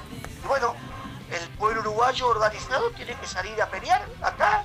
eh, no se entrega a nadie y nadie va a bajar los brazos. Pelearemos hasta el final como siempre lo hemos hecho.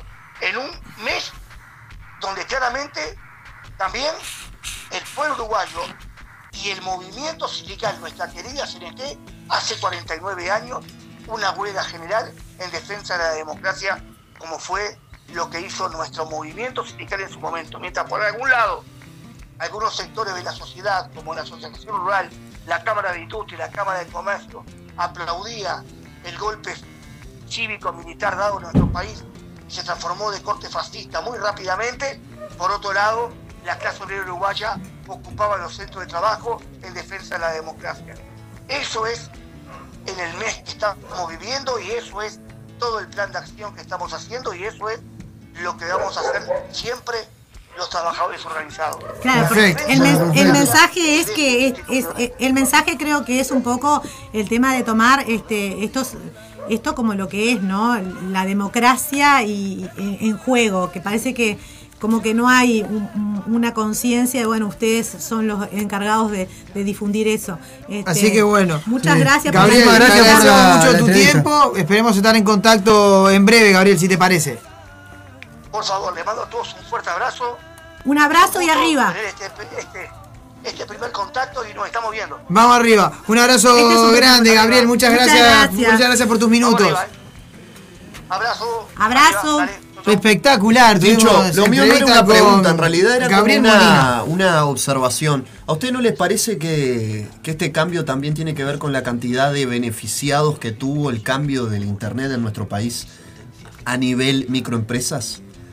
Ay, a, a ver, te estás tirando algo interesante. Yo lo voy a analizar un poquito mejor y, y lo voy a traer a- a- para hablarlo bien sobre la mesa y traer algún, algún, algún botija que se haya beneficiado con el tema Internet eh, para su empresa, para su microempresa, para poder desarrollar mejor, eh, para Sí, los capaz planes que sin laburo, Los planes hasta pyme. incluso nosotros, como Todo medio que- de comunicación también.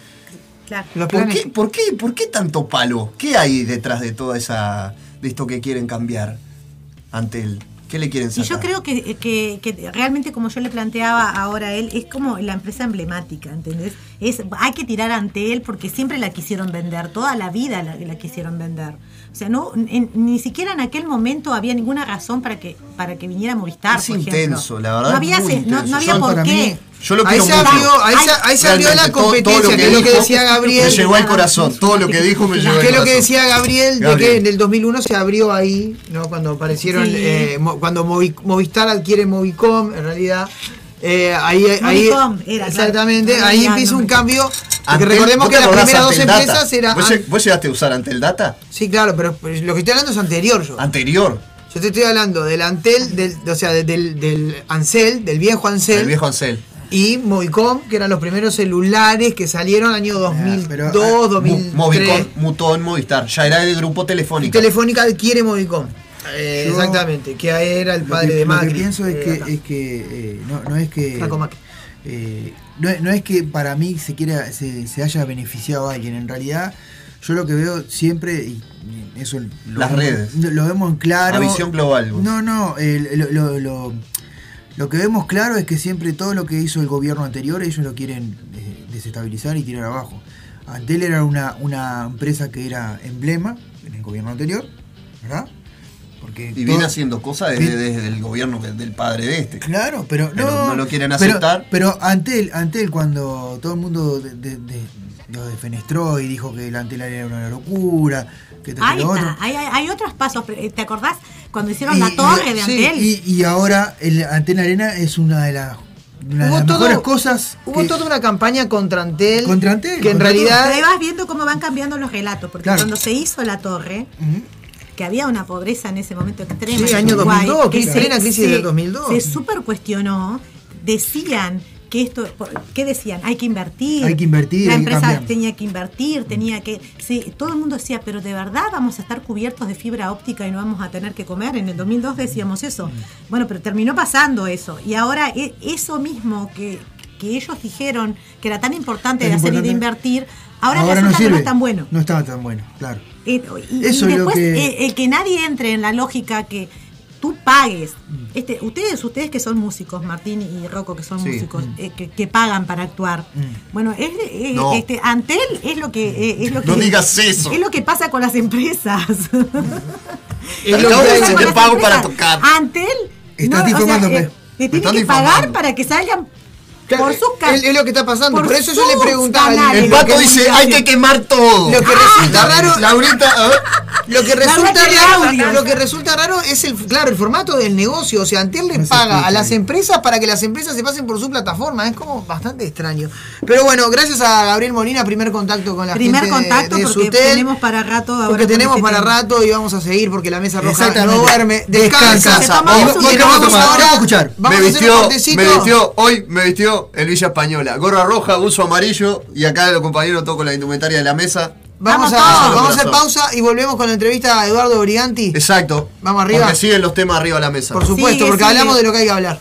Eh, hombre lobo en París, ya sé. Ya venimos.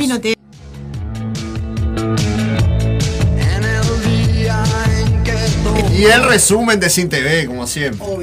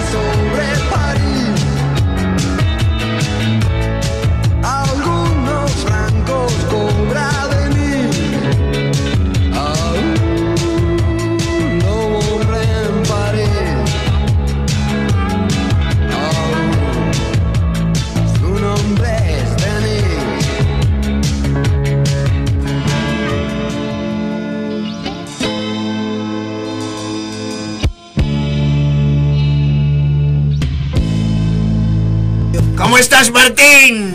Vamos, vamos ahora a escuchar este temazo de los hombres G que es del año 1986. Vale, tío. Una belleza. Vale. Y no se vayan, porque después de la mesa roja viene el Gran Prix. ¡De verano! en mi habitación. Todo se nubla a mi alrededor. Ella se fue con un niño pijo. Está blanco y un jersey amarillo.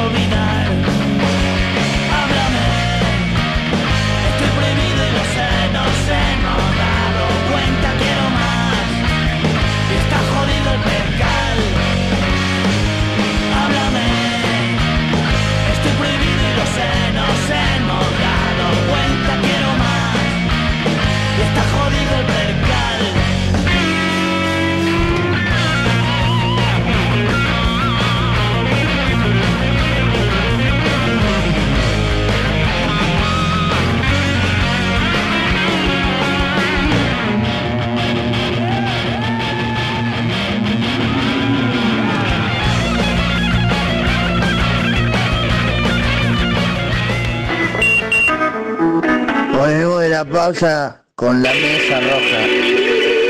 Ah, prepárate.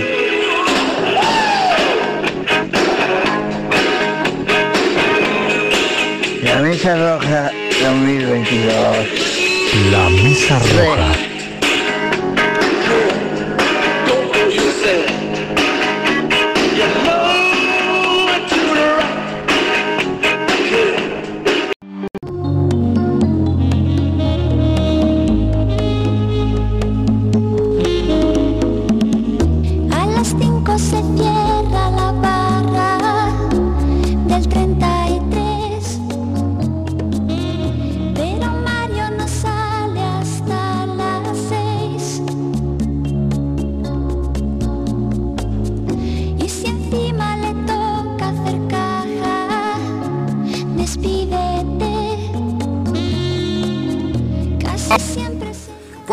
Pasan eh, 43 minutos de las 18 horas? Está sonando Mecano con este clásico que es Cruz de Navaja. Qué lindo. Por- ¿cómo estamos Nos pusimos. Nos pusimos Los mimosos. 40 principales. Nos pusimos No. españoles y mimosos. Estamos Bueno, en la mesa roja, todo es España hoy. bueno, tenemos. Desde la indumentaria hasta la música. Exactamente. Bienvenido Eduardo Briganti, ya en línea. Eduardo, buenas gracias por estar con nosotros. ¿Cómo estás? Bueno, ¿qué tal? ¿Cómo anda gente? Yo pensé que en un momento me había encontrado con una radio española. Ah, porque lo que pasa que. Me sale bien, No me sale no bien. me habían invitado para, para el aguantadero, pero resulta que, que, que se, se trastocó algo ahí, pasó algo. No, no. Una- era una entrevista internacional. No, no, Claro, lo que el pasa Aguantadero España, lo que bienvenido, Eduardo, ¿cómo estás? No, lo que pasa que lo que pasa es que estamos haciendo este nos dio nos, nos, nos, nos picó hacer este ¿viste cómo hacen en la tienda inglesa la semana de la España? Bueno, nosotros, Nosotros hicimos, hicimos un programa hicimos temático un español. programa temático español. Claro, musicalmente, claro. Estamos Por Villa bueno. Por Villa Española ya está, pintó también, ¿no? Claro. Pero Claro. Si le va como si le va como tienda inglesa, seguramente le va a ir bien. Claro, claramente, exactamente. Bueno, Eduardo, eh, agradecerte los minutos con nosotros, eh, agradecerte toda la, la verdad la ayuda que, que nos has dado siempre. Eh, yo siempre lo resalto acá, eh, la importancia de bueno de tu colaboración para con nosotros y para con todo lo que son los medios alternativos. Así que nada, el agradecimiento primero que nada, Eduardo. No, por favor. eh, digamos que esto surge de, digamos, de una ideología que, parte de, lo que es una red, ¿no? La red eh, es fundamental para poder crecer entre todos. Y esto eh, es, es, algo primordial. Tanto la red de radios comunitarias del Uruguay como la RUMA, la red uruguaya de medios alternativos, dos este, redes que, que, me identifico muchísimo porque, bueno, eh, tuve la suerte de ser fundador de las dos, de ser parte fundadora de las dos, ¿no? Eh, y bueno, que obviamente eh, ha hecho crecer a los medios alternativos. Y eso creo que nos posiciona a todos en conjunto en, un lugar donde obviamente es el sitio que, que aspiramos a estar, ¿no? Así que bueno, no hay nada que agradecer porque creo que acá crecemos entre todos y, y todos tienen una cierta participación Hmm. este, en el crecimiento de los demás. Así que bueno, eh, es un placer. Vamos arriba, muchas gracias. Bueno, Eduardo, la otra semana eh, FM en, Carmen, en- en FM del Carmen, eh, bueno, surgió una situación espantosa, fueron robados. Eh, contanos un poco, Eduardo, un poco la situación, en qué están ahora y qué se puede hacer para ayudar, ¿no? Sí, yo en primera instancia estoy pidiendo la renuncia de Bonomi. Pero bueno, Claro, porque te quedó como. Te quedó en el- Nos quedó el chip. Y, y, eh, tre- tremendamente nosotros tenemos la- lo último que le dijimos a Bonomi porque justo fuimos a, a- cuando íbamos a Ay, es votar verdad. lo vimos fue eh, fue ese chiste le estábamos haciendo ese chiste Tremendo. y al otro día se, Se murió. pobre Bono así que Claro, este no, no daba para, pero bueno, en realidad, este, no escapando a la realidad, digamos, actual del país, eh, bueno, eh, lamentablemente en la radio nuestra nos visitaron los amigos de lo ajeno y, y bueno, y no solamente lo que sustrajeron, sino también lo que, lo que rompieron, ¿no? Entonces, bueno, se transformó en algo, una situación bastante complicada. Estábamos tratando de volver a la presencialidad, porque incluso ya habíamos estado ordenando algo, estábamos acomodando para volver.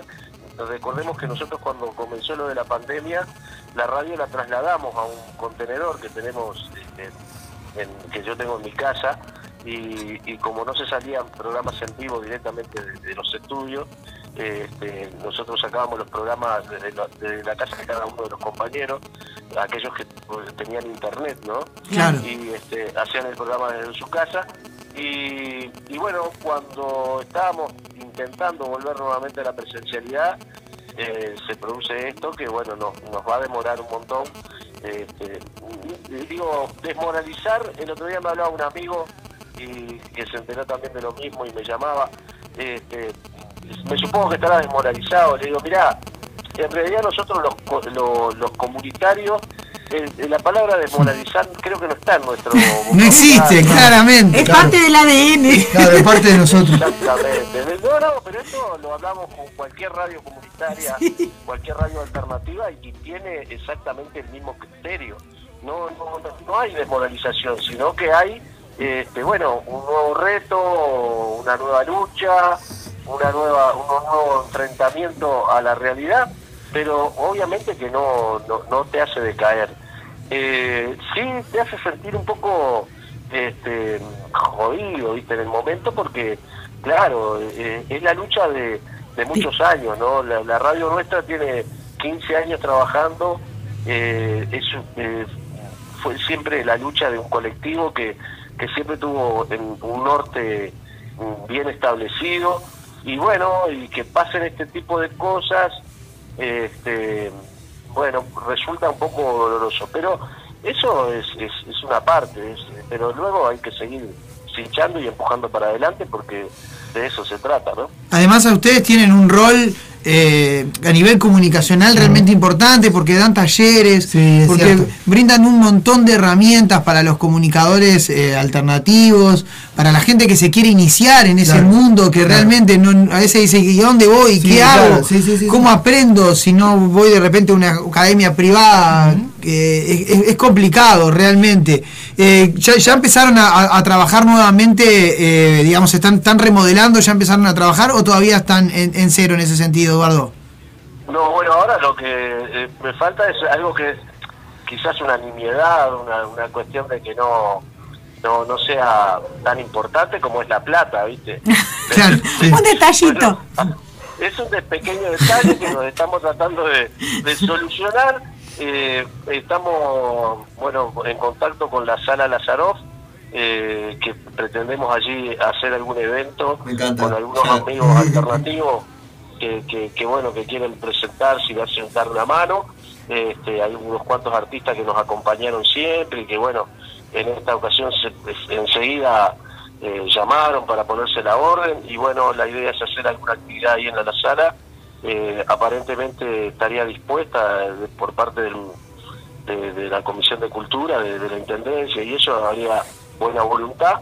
Así que estamos esperando ver que haya un- alguna fecha para, agendar y probablemente por allí, por, por, septiembre, estemos organizando ese evento y le trataremos de dar bastante bombo para poder este, de esa manera convocar a, todos los amigos que quieran a- apoyar y bueno, que continúe este proyecto, esta utopía, esta locura, porque yo siempre digo que esto es una locura, que nadie puede entender cuando a veces el Estado se pone eh, tan estricto y empieza con las reglas y, y tanta ley y un montón de cosas, porque parece que nosotros, no sé, nos enriquecemos haciendo radio. Eh, creo que el desconocimiento es total, eh, es, es este, una ignorancia supina realmente porque no, no, no, no, no hay ningún acercamiento a la realidad cuando eh, se habla de que las radios alternativas eh, generan dinero. Ni siquiera te digo, eh, algunos creen que hacemos fortuna, ¿no? Que, que, que si nos movilizamos en un vehículo lo compramos con la radio, o no sé, si viajamos a algún lugar lo, lo, lo hacemos gracias a la radio, cuando muchas veces ponemos dinero de nuestro bolsillo para hacer todo ese tipo de... Para sacar de los contenidos. Totalmente. Gonzalo, el- disculpame, eh, no, que- ay, te, disculpe. te- te te quería hacer una pregunta. Este, eh, eh, a- eh, se, se va a hacer esa, esa movida este, importante para, para. Pero va, va a ser la única o va a haber alguna otra movida más? Bueno, la idea es arrancar por, viste, como, vamos por partes, ¿no? Dijo ya. Sí. Este, no, no podemos este, aventurarnos a, a- a generar muchos, muchas cuestiones porque somos poca gente hoy actualmente en el colectivo. Sí. Eh, más allá de que hemos recibido ofrecimientos, incluso de, de Radio El Aguantadero y de otras tantas radios como La Cotorra, eh, bueno, distintos, distintos medios, no quiero dejar a ninguno al- afuera, Sí. eh, colegas que se ofrecieron para dar una mano y bueno, sí, eh, pero vamos a ir generando de a poco y creo que eh, esto de esto va a, a necesitar más de un evento. Sí, más sí, de un obviamente. evento. Iremos viendo cómo lo vamos organizando. Aparte, ponerle, nosotros también tenemos en el núcleo nuestro gente vinculada como ser a, la- a la- a las payadas, a, a distintos géneros musicales, ¿no? Este, incluso tropicales y otros tantos. Y bueno, cada uno quiere hacer algo dentro de- Claro. de- del género. Y bueno, ¿y por qué no? ¿Y por qué no? Entonces iremos viendo a medida que podamos este, ir haciendo algunas actividades. Esto no lo vamos a poder levantar en dos días, Obviamente. lamentablemente, porque fue mucho. Sí. Y, y- y bueno, lo iremos levantando de a poco, porque tampoco no vivimos de esto. O sea, no es que tenemos que, que- que ir de ya a hacer las actividades para poder levantar la radio. La radio seguirá funcionando como hasta ahora. Y bueno, de a poco iremos viendo cómo hacemos. Lo primero que vamos a hacer es readecuar el, el estudio y bueno, cuando lo hagamos el estudio, ahí quizás empecemos a trabajar en directo desde allí y luego iremos acondicionando el resto. Eso ya habrá tiempo, los espacios para hacer los talleres, y igual eh, conseguimos otras instituciones que nos ceden los espacios, que no va a haber problema y que seguramente este, podamos seguir haciendo los talleres. Así que bueno, eh, de hecho ahora nomás eh, ma- el martes próximo estamos en el Club Artigas, eh, en, en Mendoza Instrucciones, allí se está formando una radio, una radio alternativa también, este, que inicialmente va a ser online y que pero que luego posteriormente intenta ser también por aire y, y bueno estamos haciendo toda la formación de, de- de la radio estamos haciendo todos los talleres eh, estamos asesorando y prontamente seguramente tendremos otra radio más al aire este, en una zona muy popular en una zona muy Totalmente. Qué buena noticia. Qué buena noticia, muy buena noticia, la verdad. Espectacular. Te, te- te manda saludos el pato de, de acá de la radio, de, de Radio El Aguantadero, que dice Aguante FM del Carmen. Vamos arriba. vamos arriba vamos Este, arriba sí, la no abrazo te- grande para todos los amigos Yo te quería decir, bueno, que también ahora, como lo estabas planteando, van a vivir esto como un proceso también de, de sanación, porque van a ir haciendo de a poco las, los, este, las cosas. Y bueno, no sé qué otra forma podría ser que este, para colaborar, porque nosotros, digo, por ahí algún oyente acá también se le ocurre. Claro, puede donar de repente algún ¿Cómo se colectivo, hay algo de eso. Porque pueden surgir diferentes propuestas a partir de esto que va a ser también, va a dar lugar a encuentros de artistas, porque vas a generar un- un- una, una cantidad de instancias de encuentros de artistas y eso, bueno, dentro de lo que les pasó es un poco curativo también sentir el apoyo, ¿no? De los demás. Sí, Así que, realmente decir, decir mira, eh, yo tengo que tengo que agradecer eh, la cantidad de gente que, que se puso a la orden. Eh, luego veremos en el momento de convocarlos, ¿no? A ver, si aguantamos los trapos. Orden, pero- pero claro, vamos a ver. Pero eh, creo que por ahí pasa la cosa. Creo que, que la solidaridad este, tiene que ser de, de esa forma y, y más en estos medios alternativos que aquí nosotros nosotros no no no no estamos para lucro ni nada por el estilo. Claro. Y que creo que además FM del Carmen no es por nada, pero ha ayudado a mucha gente, ha colaborado, ha realizado, bueno, de hecho hace un par de días conseguimos una silla de ruedas para una persona que Sí, le sí, cierto. una pierna, este, cosas así. Eh, pero esto es una parte, porque siempre decimos que es como un iceberg, ¿no? Siempre es la puntita lo que se ve, pero en realidad detrás hay un montón de cosas que se han hecho y que se han gestionado y que, que bueno, que salen a, a- a- surgir por FM del Carmen. Este, mismo eh, movimientos que se han hecho acá en la zona para mejoramiento de la de, de- de acá, este, como ser desde de- de impulsar las, las las firmas para la doble vía de Belloni, desde el, el- el presupuesto participativo que ganó la escuela, que fue toda la vereda perimetral de la escuela 230, más el, el gimnasio, que ya está prácticamente concluido Bien. con dineros del presupuesto participativo. Eh, la campaña se hizo, surgió con, con FM del Carmen y otras tantas cosas que se han dado este, a través de, de- de- de una radio alternativa, que yo digo que no es la única, que siempre reitero, que todas las radios comunitarias tienen una parte de esto. Este, hoy el mérito es nuestro de esto, pero eh, sé que hay muchas radios que están trabajando lo mismo, gestionan y hacen cosas tan importantes y grosas como lo que hacen ustedes de pronto de promover el, el under en, este, eh, a nivel nacional es, es algo fundamental para los artistas y es una cosa que, que, que tiene un valor este, primordial. Así que obviamente que las- los medios alternativos están haciendo un trabajo eh, muy fuerte y, y que muchas veces no lo resaltan porque es más fácil resaltar una, una como es, una noticia de sangre este, Sí, que un- este tipo de noticias. Así que bueno, desde darle espacio a gente que no tendría mm, posibilidades de hacer radio en otros lugares, este, Totalmente. y bueno, obviamente se les abre las puertas. Eh, bueno, y desde gestionar eh, también otras radios que además a su vez se van eh, nutriendo de todo ese tipo de actividades. Así que eh, esto es fantástico y yo siempre, y, y yo reitero, en este caso puntual, pero en, casos anteriores ya lo decía, que para mí este, la gente es fundamental para, para, para mantener estos proyectos y agradecer, siempre agradecer porque obviamente eh, pasa por ahí la cosa. Perfecto. Por último, te quería preguntar, eh, las pérdidas, eh, por lo que se vio en el video, fueron totales. O sea, le llevaron hasta las puertas, los cables. eh, Sí, sí. Tremendo. Sí, lo que no se pudieron llevar lo rompieron.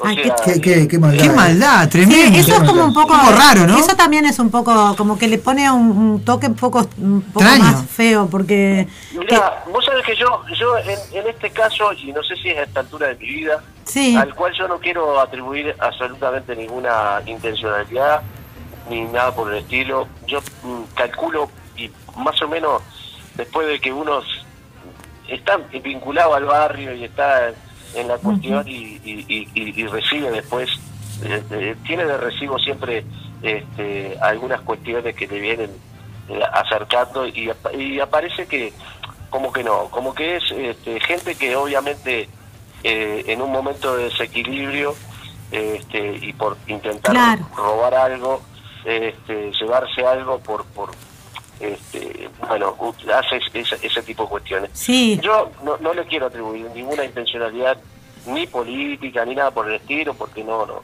No, Eh, pero evidentemente por- es una situación de, de, de que alguien que no, no está bien, eso también da cuenta del consumo de las calles, de la, Sí, de la de la pobreza en las calles, o sea, Exacto. Eh, Yo- eso yo refle- viste, todo. cuando hay algo con ira, es, es una, una cosa que de frustración también, no, no, no sé, esas personas que están como por fuera de, de la sociedad y que también cuando nos toca a nosotros que nos roben, también tenemos que pensar que, que hay una responsabilidad este, de que hay Estado ciudadanos que están en una situación límite de consumo en las calles.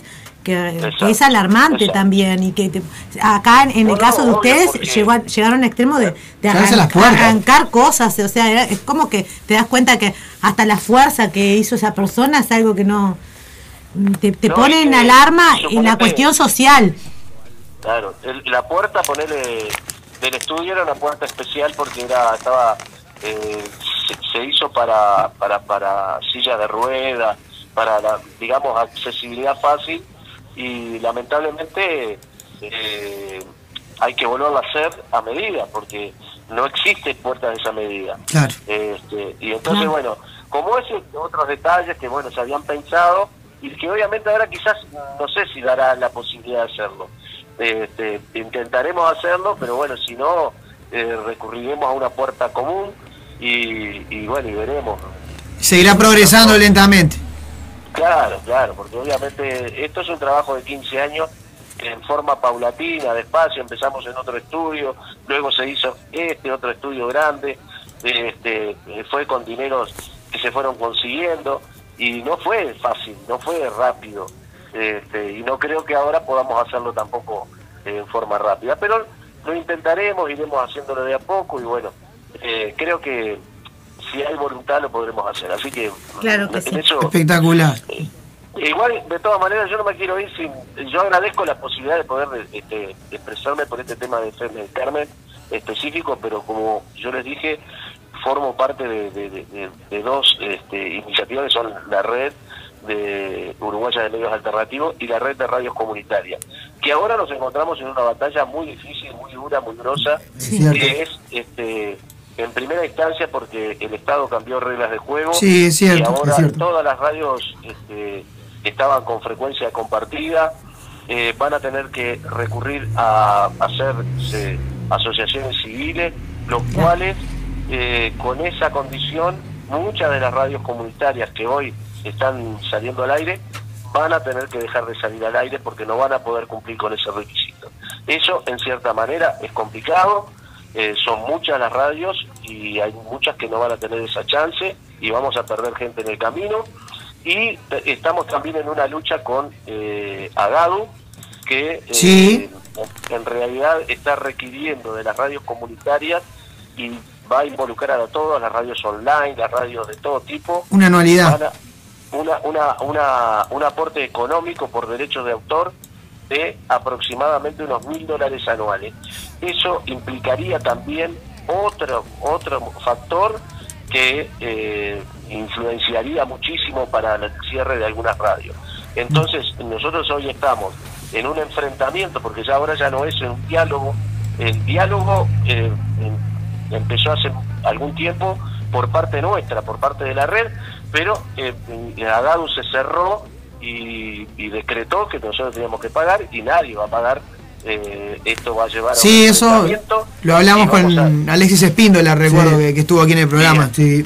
Exactamente. Y bueno, eh, en ese sentido estamos en esa lucha con la red de radios y bueno, nos hemos acercado también eh, en, en los conceptos y en algunos criterios con este con, con Amar Uruguay. Exacto. Este, estamos ahí en contacto, si bien trabajamos separados, pero bueno, en estas instancias nos ponemos en, en- en el mismo camino porque obviamente defienden los mismos intereses, eh, las radios comunitarias. Exactamente. Y bueno, eh, tanto en, en el tema anterior como en este otro tema, estamos muy, muy, muy juntos trabajando, AMAR y la red de radios comunitarias del Uruguay, pero sin un horizonte muy claro. Sí. Hoy están viniendo por nosotros.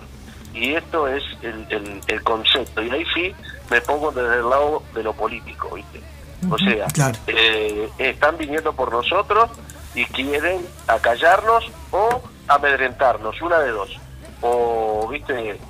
Eh, pasar solo música o eh, no tires ningún concepto Sin que contenidos. pueda herir eh, ninguna sensibilidad. Claro, está, Total, totalmente. Bueno, eh, te vamos a seguramente eh, este Ahora tema nosotros lo vamos a seguir tratando y te vamos a tener. Me gustaría que por ese tema si puedes venir, podía venir venir al estudio, estudio. claro. Bueno, en algún momento sí, yo no, en este momento justo ando bastante complicado, eh, después por fuera de él te comento por qué, pero es, es muy sencillo, tengo a mi viejo que está con un problema de salud importante, pero además toda la actividad de la radio y, Sí, y todo toda la actividad de la red, más eh, que uno tiene que trabajar para poder vivir, Sí. o sea, bueno, yo no vivo de esto. Esas cosas injustas. Exactamente. Claro. Pero realmente no puedo hacerlo. Y bueno, entonces, eh, y más los talleres que estamos dando, más alguna otra actividad de asesoramiento que hacemos. Este, No importa, será por Ya. teléfono igual, pero lo importante es poder tener tu palabra calificada sobre el tema y que, y que puedas ilustrarnos sobre, sobre esta, esta situación de la radio comunitaria que realmente es muy importante y la mesa roja está, eh, digamos, con, ya estamos con el fusil en la mano con respecto al tema. Sabemos. Ay, Tincho. Ay, Bueno, Tincho, como así. estás, estás Me puse bravo, me puse estuvo bravo. Hoy está poético. La, la- la semana de España lo tiene así. Este, bueno, te agradecemos muchísimo por el contacto.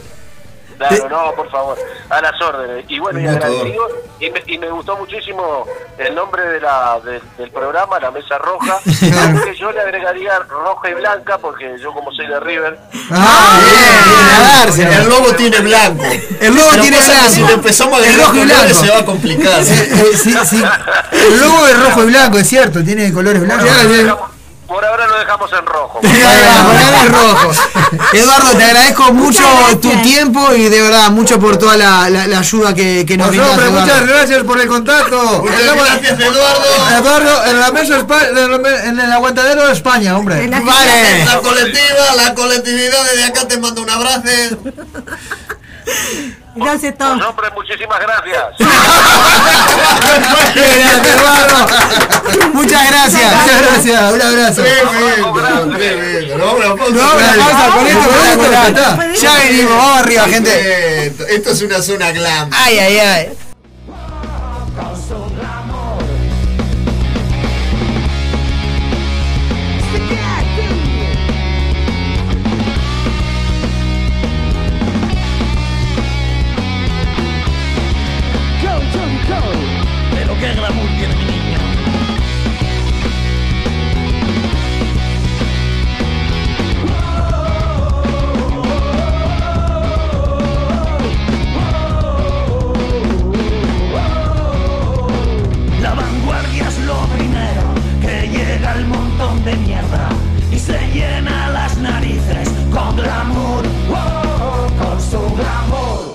¿De qué coño se ríe la Mona Lisa? De los monkeys que se comió. Hace frío, no tengo ganas de salir. Sábado, eh, coso, se apuntaba un- algo calentito para tomar y, pone la radio el aguantadero y aparece la voz de Martín Silva, Cecilia Fan, Gonzalo Rodríguez, el Rocco Martínez y el equipo de la Mesa Roja, quien les habla, Leandro Richards. Es un glamour, todo emoción. No hay frío que valga. Invierno, la Mesa Roja, en vivo, Radio Aguantadero, no nos para nadie.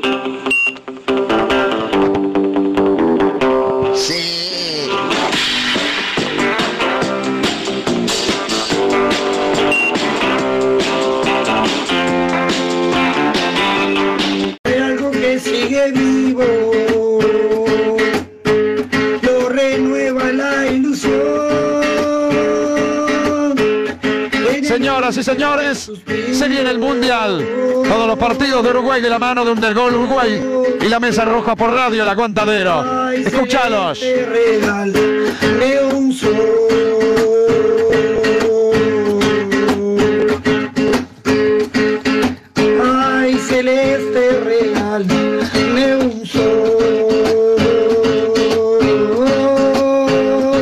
Hola, soy Miguel Tejera y voy a estar tocando en Cachiro Bar el 7 de julio a las 22 horas. Quiero invitarlos a conocer mi trabajo como solista, mi disco Sentido Inusual Y bueno, y algunas canciones de, de otros tiempos, este, ¿no? Este va a ser una noche de, de rock, de buena gastronomía, tragos y el mejor ambiente. Los espero y no se olviden, 7 de julio, 22 horas, Miguel Tejera en Cachiro Bar.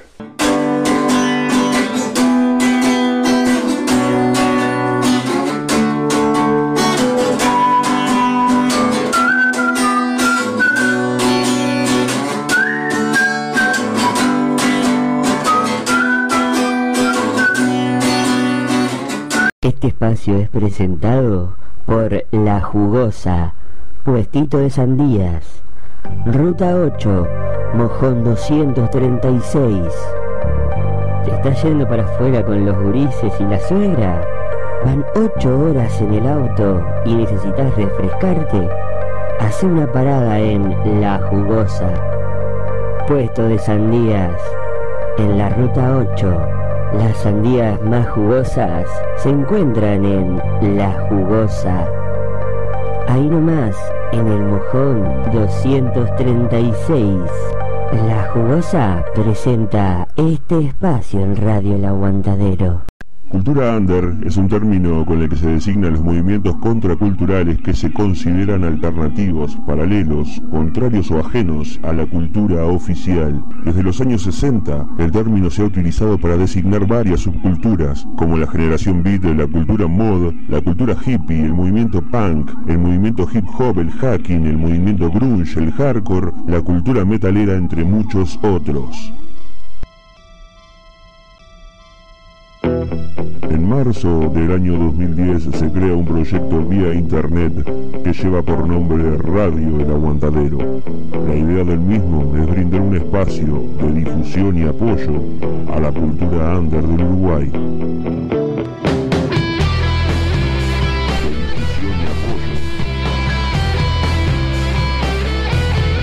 De difusión y apoyo, de difusión y apoyo.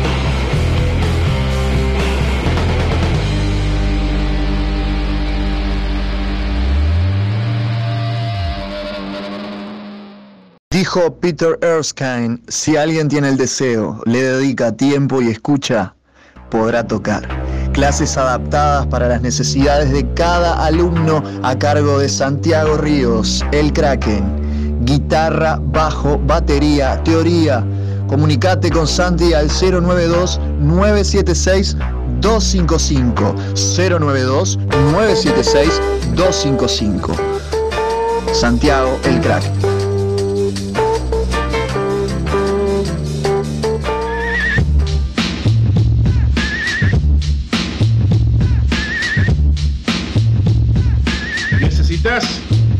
Serigrafía, transfer, sublimación o pinturas a mano?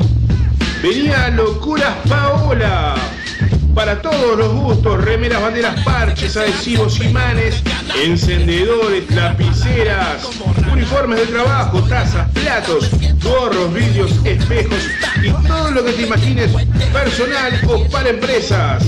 Celular 093 869548. Facebook Locuras Paola. Con K, obviamente. Locuras Paola. En Facebook, el mail locuraspaola.gmail.com Locuras Paola. Pintando tu vida de una manera totalmente diferente.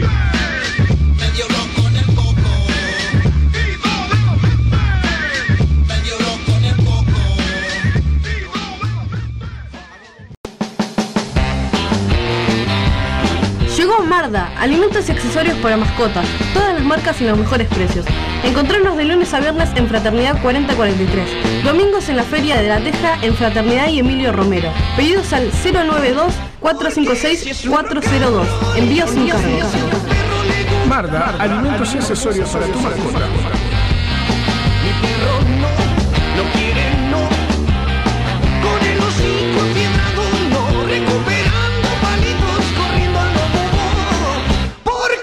Su rock.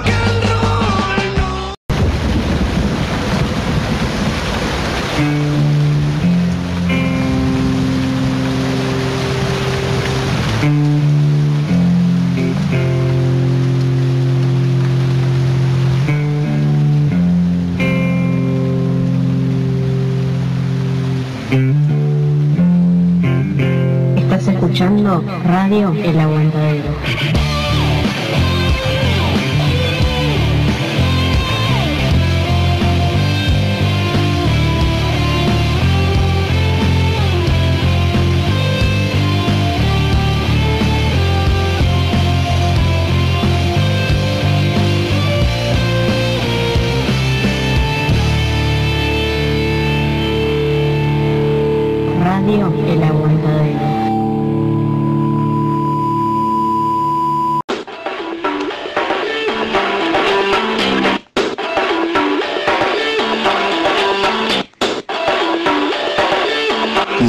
Roja. Ya seguimos con mucho más.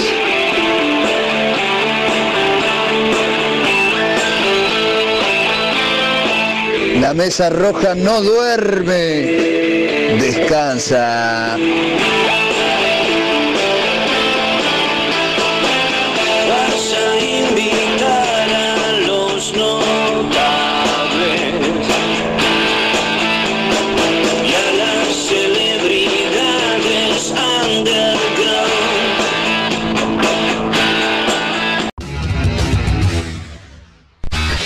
El resumen de noticias de la semana. Estamos acá para pasar la- lo que se dice a lo largo de la semana. El resumen de la semana. Graciela es una senadora muy combativa y ese es su estilo. Y seguramente ella dentro de su estilo va a hacer un cambio. La senadora nacionalista Graciela Bianchi compartió a través de la red social Twitter una foto trucada en la que aparece el presidente electo de Colombia, Gustavo Petro, junto al narcotraficante colombiano Pablo Escobar. Seguramente ella dentro de su estilo va a hacer un cambio. Muchas personas usuarias de Twitter le advirtieron a Bianchi que se trataba de una foto trucada. Sin embargo, en múltiples respuestas la senadora no se retractó, sino que justificó su actitud. Yo no tengo redes sociales así. ¿eh? Si ustedes ven, yo ahora no tuiteo casi nada porque terminó la campaña del referéndum. Las réplicas de Bianchi incluyeron un cruce con la diputada frente amplista Betiana Díaz y al menos dos con la cuenta de Twitter del medio de comunicación Montevideo Portal. Si ustedes ven, yo ahora no tuiteo casi nada. En una de sus respuestas al portal, Bianchi dijo que lo que importa es que fue o pudo ser. Yo no tengo redes sociales así. ¿eh? La esposa del ex fiscal Díaz es la directora del Departamento de Víctimas de Fiscalía. Todo en familia, escribió la senadora Blanca. Poco después, el ex fiscal de corte publicó. No gasto pólvora en chimangos, pero los contribuyentes tienen derecho a saber que mi esposa no trabajó nunca en la fiscalía. Yo no tengo redes sociales así. ¿eh? La senadora volvió a escribir. Cuando me equivoco, no cuando uso la ironía, pido disculpas. Si lo hice y ratifico con el ex fiscal.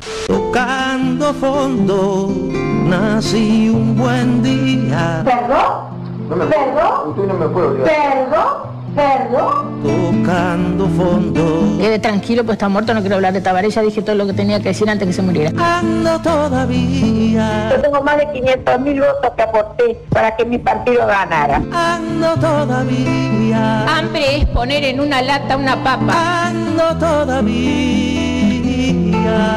Hijo de puta de Hombres, mujeres, trans, gays o con cualquier especie que se les ocurra. En el Uruguay ustedes no pasarán ni por las armas ni por los votos. No hables como si les estuvieras hablando a los obreros del Zunca. Ando todavía. Legisle, no haga como Pepa. La intensa oración. Estamos en el horno.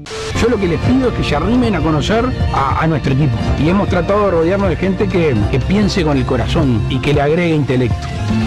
Que le agregue intelecto. Va a haber propuestas en materia de seguridad, pero ¿cuáles son las propuestas? Cárceles de máxima seguridad para, para estas personas que... ¿Cárceles nuevas? Sí. ¿Cómo la va a financiar? Pequeña y con dinero. ¿Con qué dinero? Sí, también. Muy bueno, con dinero. Usted me pregunta algo, yo se lo contesto. ¿Cómo la va a financiar? Pequeña y con dinero. ¿Con qué dinero? Sí, también. Y que le agregue intelecto. Que le agregue intelecto. Que me gusta sea, construir cosas, o sea, que a pesar de que son peligrosas, me gustan. O sea, bombas. Bombas, bombas. En el mundo no hay ningún país que tenga como proveedor de banda ancha y internet a uno solo casi sin competencia. Capaz que en alguno no, este, Corea del Norte no, Corea del Norte no. Hay varios países en, el mundo, inclusive Japón. 우리 당과 과학 정부의 불변한 입장이며 나의 확고한 의지입니다. 이로부터 우리는 이미 더 이상 핵무기를 만들지도 시험하지도 않으며 사용하지도 전파하지도 않을 것이라는 데 대해 다만 미국이 세계 앞에서 한 자기의 약속을 지키지 않고 우리 인민의 인내심을 오판하면서 일방적으로 그 무엇을 강요하려 들고 우연히 공화국에 대한 제재와 압박으로 나간다면 ¿Se puede decir que este gobierno tiene un modelo fracasado? ¿Usted se suma a esa frase? Me sumo. ¿Cómo fracasa un modelo? Primero por no cumplir lo que prometiste. Ese modelo fracasó. O sea, Fracasó. Hay, hay medio país que son todos tarados. Porque hay medio país que no, entiende que estamos mejor en seguridad, que la ocupación No, de está seguridad bien, dice usted, que la- los homicidios los- subieron. Los homicidios. No hay cosa más cara que la vida del ser humano. El abigeato que a usted le debe gustar mucho. hasta ¿El abajo. abigeato qué? ¿Bajó le- Y, y yo me pregunto una cosa. la denuncia, no pregunta. digas mal, no la venga a ponerse bajó el todo. abigeato. Las vacas se ve que estaban en vinculación con el COVID, se guardaron y el abigeato bajó. Tú de vaca no deberías hablar pues no sabes nada. Empezando por ahí. Tú de vaca no deberías hablar pues no sabes nada. Empezando por ahí. No reconocer que los hurtos bajaron con la pandemia. Si no andábamos en la calle, ¿cómo me van a robar si yo no circulo? No nos vamos a poner de acuerdo, macho. Pero Porque no, además, pero no. vos te ponen un gramo más de derecha y rompes todos los alambrados que están por no. ese lado. Vos te ponen un gramo más de derecha y rompes todos los alambrados que están por ese no. lado. Si nosotros discutimos acá y nos ponemos de acuerdo, cuando salimos tenemos que revisarnos porque uno de los dos está equivocado. Si llega un extranjero que nunca pisó Uruguay, lo primero que probablemente lo lleven a ver es la Plaza de Independencia. El monumento más impactante está allí con una veneración absoluta a los restos del cuerpo que están debajo en el mausoleo. Hay bustos en todas las oficinas públicas, hay retratos en todas las oficinas públicas. Es lo más parecido al culto a la personalidad que te puedas imaginar en cualquier lugar. Ahora, alguien dijo y tiene razón, precisamos más ateísmo. Precisamos siempre analizarlo, porque podemos llegar al hartazgo del culto público vacíos de contenido, solo como un mero dispositivo para repetir y reforzar la nación o repetir y reforzar al gobierno de turno que pretende legitimarse de esa manera. La Fiscalía General dispuso el inicio de un sumario con separación del cargo al fiscal de delitos sexuales Raúl Iglesias por el archivo de más de 300 causas. Muy cerca está, Van a tener que cortar la cabeza si quieren que yo piense distinto. lo afrontaré serenamente. Mira que en mi barrio eso es se arregla de otra manera. Sabes, yo he sido así. Bastardo en la vida, bastardo en la fiscalía. Te lo diré sinceramente. Van a caer con todo. Me la banco. Ahora sé que fui feliz. Yo no pedí venir acá donde estoy. Vamos a hacer este video que, que bueno, es un video que va a ir relacionado a una cantidad de hechos que, mm, que se han dado en estas últimas horas. Arma un lío bárbaro con la intervención que decidió el MEC en el Club Villa Española. A ver, a ver, a ver. En la resolución el ministerio afirma que un grupo de asociados denunció apartamientos estatutarios en Villa Española como incumplimiento de resoluciones de asambleas, falta de realización de elecciones, realización de manifestaciones políticas e inexistencia de comisión fiscal en funcionamiento. Y mucha cosa oculta ahí que no se está diciendo. En los últimos años, Villa Española ha expresado en su camiseta y redes sociales un fuerte apoyo al reclamo por los desaparecidos en dictadura. ¿Cuál es el problema? Entendí que es un problema interno, claramente. Ahora, con todo respeto, si no hubiera estado el tema derechos humanos y los detenidos desaparecidos, Villa Española no era intervenida. Si Villa Española no se hubiera convertido en un símbolo en defensa de los derechos humanos, no había intervención. Ay, qué fuerte lo que dice. Quieren hacerle llegar a determinado grupo que hay una persecución política porque este gobierno oligarca, defensor de los maya oro, explotador de los trabajadores, este gobierno oligarca, defensor de los maya oro, explotador de los trabajadores, Perfecto. ahora quiere acallar las voces de los que reclaman por los derechos humanos. Un disparate. Será un disparate, será, habrá que verlo, habrá que analizarlo. Por más que se pudiera tener razón en términos estatutarios y jurídicos, cuando se toman medidas de este tipo sin tratar de mediar una y mil veces, lo que se hace es un disparate. El ministro da Silveira responde a las críticas por la intervención y las califica como una opereta. Me llama mucho la atención que se focalicen en Villa Española. Agrega también que el artículo 5 del Estatuto de Villa Española obliga a la institución a mantener una absoluta prescindencia en materia política o religiosa. Escuchen estos audios y grábenlo. Acá el punto que, generó, que encendió las alarmas y que generó la denuncia es que en la cancha, es decir, en las instalaciones del club, jugadores con un equipo que tenía el escudo del club firmaron contra la luz, fueron fotografiados. Eso se subió a las redes en las instalaciones del club. Jugadores con un equipo que tenía el escudo del club firmaron contra la luz, fueron fotografiados. Eso se subió a las redes. ¡Wow! ¡Qué hallazgo periodístico, chiquilines! Fue un jugador, no sé, no se difundió en las redes del club, fue un jugador que antes de un partido tenía una camiseta abajo de la camiseta de juego. ¡Ay! ¡Hey, Che Guevara! Los directivos que son tan Ahora, sensibles con los derechos humanos, pero a sus eh, socios y- no le dan pelota. esta- Acá derechos humanos te voy a dar a ti, a él, a él, a todos los camarógrafos. Fénix está intervenido hace poco. ¿Usted sabía que Fénix lo intervino hace pero vuelvo a señalar que mi, mi opinión es un punto de vista. No, te conociendo la yo no dije nada, le estoy preguntando si usted sabía. Quería dar mi opinión. No, pero, yo pero nadie le está Sí, yo sé que está ¿Por qué intervenido. contesta otra cosa? Yo le Yo pregunté. confieso que me estoy este, deprimiendo un poco. ¿Sabe lo que pasó con Fénix? Que no había Frente Amplio y Partido Nacional. Vamos a unirnos, no a desunirnos. Pero se politiza todo, pero se politiza todo. Sí, sos vos. Se politiza que Valverde se agachó. Se me fue papá. Lo tengo ahí agazapado. Bueno, estamos muy mal. Buenas Bien amigos, Nos vemos. es momento de la columna deportiva en la mesa roja. Quieres esconder que no sé qué hace daño. Por favor, no pongas entre tú y yo dudas que por hoy puedan separarnos. Contéstame, aunque duela, dime por qué no te brillan igual que ayer las pupilas cuando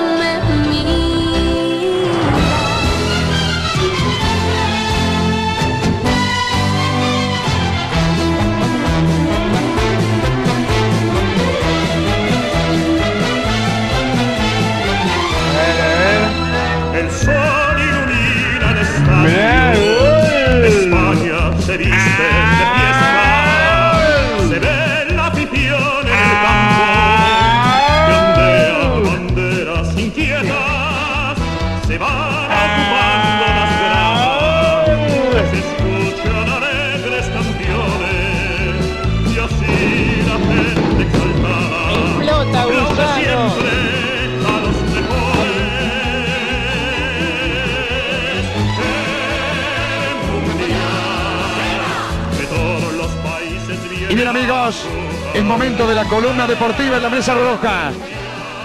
Me vuelvo loco.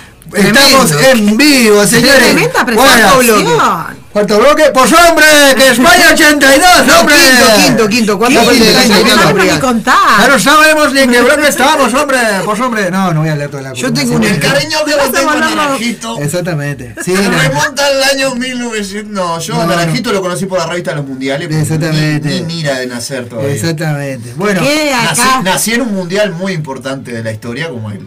eh, El de México. no, el de Italia, señor. Ay, Una canzone. Io sono italiano, io sono italiano. Ahí va. ¿Se acuerdan que yo no sé nada? Bueno, vamos, vamos a arrancar, arrancar este, repasando lo que pasó en el torneo intermedio. ¿Pero qué pasó? Fecha ¿Qué eh, entre? Fénix y Deportivo Maldonado, porque lo de Villa Española ya lo hablamos hoy. así Sí. que, Vas a- vamos este, a ver resultados. Exactamente. Fénix, Fénix y Villa Española empataron 0 a 0 eh, por la Serie A, por la Serie B. Ganó Nacional 1 a 0 increíblemente. Sí. Tres victorias consecutivas están vendiendo Nacional. Y Nacional le ganó a Danubio en A la cancha de Danubio, exactamente, En la calle. Rompió la racha, señores. Exactamente, sí. 3 a, eh, le ganó 1 a 0 a. ¿No ganaba de visitante? Hacía mil años. ¿no? Hacía mil años que Nacional A Danubio. Danubio, más o menos. Este, les, bueno, Danubio, la sala del tiempo. Danubio le, A nada ganó, le ganó el la última fecha del campeonato uruguayo. el viernes que viene no, no ensayo. Ahí va, no, no, no hay ensayo. La gente de Nacional no ensaya. Ahí va. bueno, sí, no, no. Nacional, boludo. Al contrario, ensayo. No, claro, no, pueden- no, no van a poder No, ir a porque los locatarios son de Danubio. Claro, no van a poder entrar al barrio. Claro. Se cierra la sala del tiempo. Bueno. Tierra para la, para Va, parcialidad. van a, va a finalizar la fecha de la siguiente manera. Peñarol juega mañana contra Liverpool, rival importante para ver si Peñarol se acomoda en el- definitivamente en el torneo, que está bastante complicado. Este, y sigue también este, Defensor Sporting eh, Cerro Largo. eh, eh, River Plate contra. Esto por la serie B. Porque eso ya es un quilombo esto de las series que bueno. Sí, no, no, es- Ahora estamos en la serie B, a ver qué- qué la onda. serie B. eh, Qué partidazos Defensor hubo. Cerro Largo, River contra Boston River. Y el día lunes este, se van a enfrentar Plaza Colonia con Cerrito. Bien. Eh, después tenemos por la serie A, decíamos Li- Liverpool Peñarol mañana, ¿verdad? Liverpool Peñarol mañana, correcto. Y tenemos Wander contra Montevideo City Torque y Rentistas contra Albion el martes. Exactamente, en este momento eh, Defensor y Cerro Largo 0 a 0. 0 a 0. Exactamente. Bien. Estás donando la, la raja de tu falda.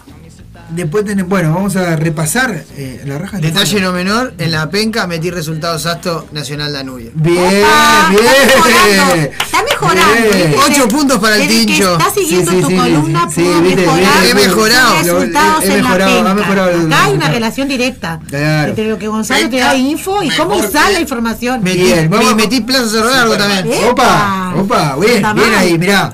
Eh, por ahora, en este momento, la tabla está de las siguiente man- de- manera. De Montevideo City Torque tiene 6 puntos en la Serie A. Eh, también está Wander con 4, con 4 está Albion. Peñarol está con 3, que fue el primer, la primera victoria del partido pasado. Fénix 2, Deportivo Maldonado 2. Y con un punto está Liverpool, el último campeón, y Rentistas. En la Serie B, los resultados, las Mirá, posiciones. Mirá cómo voy. Voy primero. Va primero, eh, ¡Eh! de puntos, señor.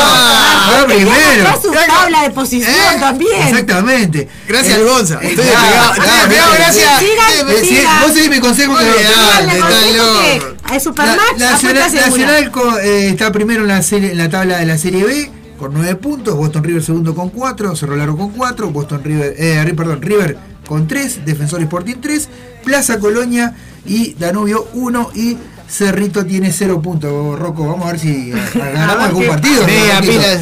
Media pila, Roquito. A Cerrito lo desplumaron después de la campaña anterior. O sea, se le, se le fueron la mayoría de los jugadores. Campeón. Y quedó, claro, no, quedó desmantelado Cerrito, ¿no? No, y ahora en este, en este momento fue arrancó con un técnico nuevo también. Con técnico nuevo. Este, así que bueno. Bien. Eh, la próxima fecha, la Serie A, la próxima fecha, Lo que le falta al rock uruguayo. este, tenemos eh, la fecha 4, Albion enfrenta a Monte- Montevideo City Torque, Liverpool eh, frente a Rentistas, en todo esto en la Serie A, Deportivo Maldonado frente a Wanderers y Peñarol frente a Fénix. Serie B, eh, porque la, la hacen para complicarlo, obviamente. Nacional Plaza Colonia, Boston River, Defensor Sporting, Danubio River y Cerrito Cerro Largo. Recordemos que Nacional juega esta semana por Copa Sudamericana. Correcto. Contra Unión de Santa Fe eh, en el Parque Central, no sé para qué, ¿no? Pero ¿La ves fea para Nacional? yo la veo fea así. Creo, creo que eh, Ha mejorado Nacional. ha mejorado, pero yo creo que Viene con, creo que un grado de confianza, Sí. capaz, no sé cómo, no, no, no sé a qué juega Unión, no, de verdad Unión no tengo yo tampoco idea. no sé qué juega Nacional tampoco, pero eh, Peñarol dio pena con Colón, por ejemplo. no, pero El segundo partido, bien. El Sí, primero tuvo. pero, pero lo, lo que tiene este que no Nacional pateamos al lo, lo que tiene Nacional que ahora lo que mejoró fue la, la, la- la definición, que eso es lo que era lo que le estaba faltando. Igual de todas maneras yo creo que, que Colón, eh, que Unión tiene mucho más cuadro que Nacional. ¿Vos decís que porque no está Treza? No, no lo quería decir de esa manera, pero sí, sí. Confiese. Sí, Un día Treza nos va a enviar, nos va a enviar una carta de Sí, documento. una carta de documento, es cierto. No lo quería decir de esa manera, pero ya que vos lo dijiste, Está sonando, Tincho. está Va a venir, sonando. va a venir una carta de documento de él y de Marcel Dacet. Marcel- Obviamente. Marcel Dacet, El obviamente. equipo amarillo. Vas a, vas a tener dos cartas Pero- documento. sí. ¿Cuál, el traidor amarillo es esa? El equipo Esto, amarillo. eh, yo contra el estoy equipo mostrando azul. ¿Qué estás mirando, Roque? Está Roque, mirando la Grand Prix, Las porristas, eh, claro, están bailando. ahí, claro, ¿Se acuerdan de Grand Prix? ¿Qué, Grand progr- Prix, qué qué gran programa. programa? ¿Qué programa? Bueno, vamos a repasar- ideas buenísimas. Vamos a repasar un poquito la segunda división ¿no? que se jugó esta semana. Eh, hubo un partido que quedó sin definición. Hablamos de Cerro La Luz, que Sí. ya terminaron a, a los bombazos, a, lo- a los bombazos. A la pipa. Exactamente. Complicadísimo para salir del estadio, la gente Sí, de la luz. sí. Estuvo, estuvo intenso, Estuvo intenso. intenso, muy raro. Deportes en la mesa Y le va 0 a 0, que si hubiera ganado No, si hubiese ganado uno, imagínate. imagínate. No terminaba, no salía nadie. triste 0 a 0. Ahí va. Eh, Sudamérica eh, empató 1 a 1 con Progreso. Miramar Misiones empató 1 a 1 con Racing. Atenas cayó de local frente al equipo del barrio, Uruguay Montevideo. No, que está viene, bien, ¿eh? Uruguay Montevideo. cayó. Villa Española 1 a 1 con, eh, con Juventud. Y ¡Vamos! Central ¡Vamos! Español eh, le ganó 2 a 0 a Rampla. Rampla que está último con dos puntos y una situación muy complicada. Muy complicada, Rampla. Bueno, de hecho en este partido de Central Español y Rampla, eh, en las tribunas en un momento eh, empezaron a tirar bombas y le tiraron bombas a cerca, en las cercanías del arquero de Central Español y tiraron este, ¿cómo se llama? Bengalas rojas también, que el arquero tuvo que sacarlas y bueno, la, la hinchada de Rampla está bastante Está- bastante enojada porque va último. O sea que el Cerro está bravo, ¿no? Está porque bravo, porque está bravo el Cerro, y, Cerro y la Luz se agarraron a las piñas. Sí. Y Rampla prendieron, o sea, Es eh, por sí, eso sí. que yo la deportiva le puse así un filtro de fuego porque todas las noticias hoy Sí, sí, sí. Sí, está- Eh, las luces estamos para en allá. llamas. Las luces El para- cerro está Sí, el cerro. Tenga cuidado del puente para allá porque se y- pone. Y, y de, y de la, pro- de esta fecha que, que viene, que la 11, ya se jugaron dos partidos. La Luz empató 0 a 0 con Sudamérica. Igual de todas maneras está, falta la definición del partido de ese cerro contra la Luz. Sí. A ver qué va a pasar. Y Progreso empató 1 1 contra, contra Central Español. Mañana se termina de definir la fecha. Uruguay Montevideo contra Juventud. Eh, Atenas contra Cerro, Rampla contra Miramar Misiones y Racing contra Villa Española, que Racing viene primero. Viene primero. Eh, Yo creo que van a jugar a puerta cerrada. Yo creo que la resolución más inteligente para Sí. que se termine Cerro de la Luz. eh, Jugar la puerta cerrada, sí. Eh, bueno, Racing tiene 25 puntos, 20 tiene Uruguay Montevideo, por lo que te decía, el equipo del barrio. El equipo del barrio se segundo ahí, vamos ¿eh? arriba, vamos arriba, Uruguay Eh, Montevideo. 19 tiene La Luz, Cerro tiene 16, eh, Juventud tiene 14, Villa Española 14, Sudamérica 13, Atenas de San Carlos 12, por eso tiene 11, Central Español 10, Miramar Misiones 9 y con un y último Rampla peleando el descenso, ¿no? Exactamente, Ah, para ir al, al- a la seguro al, al fútbol amateur. Exactamente. Y, y sí. Liga amateur, Liga Liga- profesional. sí, se llama, ¿no? sí. no, no, Liga amateur de profesional no sería como contradictorio. No. Liga amateur. Puede eh, ser amateur y profesional. No, para al mismo amateur tiempo, que no sos. tan amateur que sos, sos profesional en ser Claro. amateur. Por ejemplo, yo en la cocina. por ejemplo. Profesionalmente amateur. Profesionalmente por amateur. ejemplo, no puedo tener Bienvenidos grado- a la mesa al roja. grado de cocinera. Profesionalmente amateur. Claro, ese, Ay, no ese- podés ese poner sería bueno. Ese es un eslogan. amateur. Ese es un eslogan que lo puedo pensar para el, para el 2022. Mira, profesional, la mesa roja. ¡Oh, Torrente, señor! El investigador. Torrente, Señores. Nos fuimos a. España y no volvemos. Bueno, por la Serie A se jugó, se disputó la última fecha. Deportivo Maldonado le ganó 3 a 1 a Villa Teresa. Bella Vista, el equipo que usted tanto hablaba, Sí, cayó el 2 papá, a 1, cayó. exactamente, cayó Volvió. 2 a 1 con Durano. Paysandú empató 0 a 0 con Colón. Huracán del Paso 0 a 0 con Mar de Fondo. Rocha cayó 2 a 1 con eh, este, con eh, Salto Fútbol Club. Y Halcone, eh, Salus le ganó a los Halcones. Mala situación de Paysandú, eh, Abreu con, con Paysandú. Sí, no da bien sí, bola. no da bien bola, porque No, perdió- perdió los dos bien partidos que pero disputó. la verdad la gente chocha con él porque Parque del Plata empató 0 a 0 con Potencia. El, el- Potencia. el Deportivo Colonia le ganó 1 a 0 a Huracán Buceo. Exactamente. Bueno, Eh, otro que volvió. qué Platense lindo escuchar le ganó, tre- eh, cayó 3 a 1 con Canadian. Oriental de La Paz, pobre, pobre el Closmu. El cayó Closmu le mandó la 5 a 2 abrazo, contra Cuarembó. compañero. 5 a 2 contra Cuarembó, cayó Huracán, eh, Oriental de La Paz. Y Alto Perú cayó 3 a 0 contra Artigas. Muy Las bien. posiciones en la Serie A, porque viste que acá también este campeonato con serie. La Serie A, eh, eh, Colón y Huracán del Paso y Mar de Fondo están primero con 7, con 6 están eh, Bella Vista Deportivo Maldonado, eh, Durazno Fútbol Club y Salus eh, están con 6, Paysandú tiene 4, Villa Teresa tiene 3. Una está Salto tiene más 3, abajo. Halcón tiene 3 y con 0 puntos está el cuadro del Pedro, señor. ¿Cero? 0 puntos, el cuadro del Pedro. De- de Pedro sin más apellido. Pedro Rocha. ¡Ah! El Rocha, el Rocha, el Rocha. ¿Quién es Pedro? El Pedro, el Pedro, ¿se acuerdan que cuando salió campeón y sacaron, entraron, con la, otra con vez la había venido el vaca? otro Claro, Pedro. entraron con la vaca. Pedro Cardoso, señor. Pedro Cardoso. Exactamente. Tremendo. Bueno, en la serie, en la serie B. Sí, sí, entraron con la vaca, señor. En la serie B está primero Tacuarembó Y de Deportivo Colonia con 9, y también Canalla con 9, todos tienen 9. Con seis- eh, Artigas está con 6, Oriental está con 6. No está tan mal el equipo del Club, ¿no? Tiene 6 puntos. No, Eh, no, con está ahí, cuatro- está ahí, está- cuatro está tiene peleando. potencia, Parque del Plata tiene 4, Basáñez tiene 3, Huracán Buceo 1, Platense tiene 1 y con 0 puntos Alto Perú. Muy bien. Ponemos la, la cortina para cerrar. Copa Sí, Uruguay. sí, sí, Está. Copa Uruguay. Vamos a poner en Gracias. Co- Copa Uruguay ahora. Ahora- Nos vamos a la Copa Uruguay. Vuelve el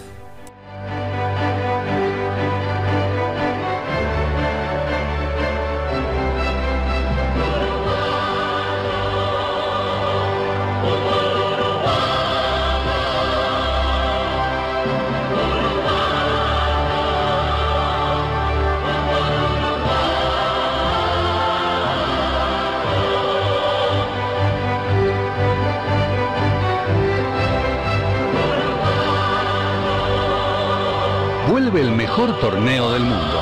Para nosotros.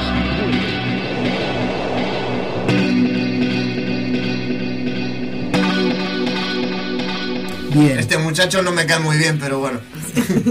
Entre dos tierras. Pues hombre. Enrique Bumburi. Diga. Sí, pará, pará.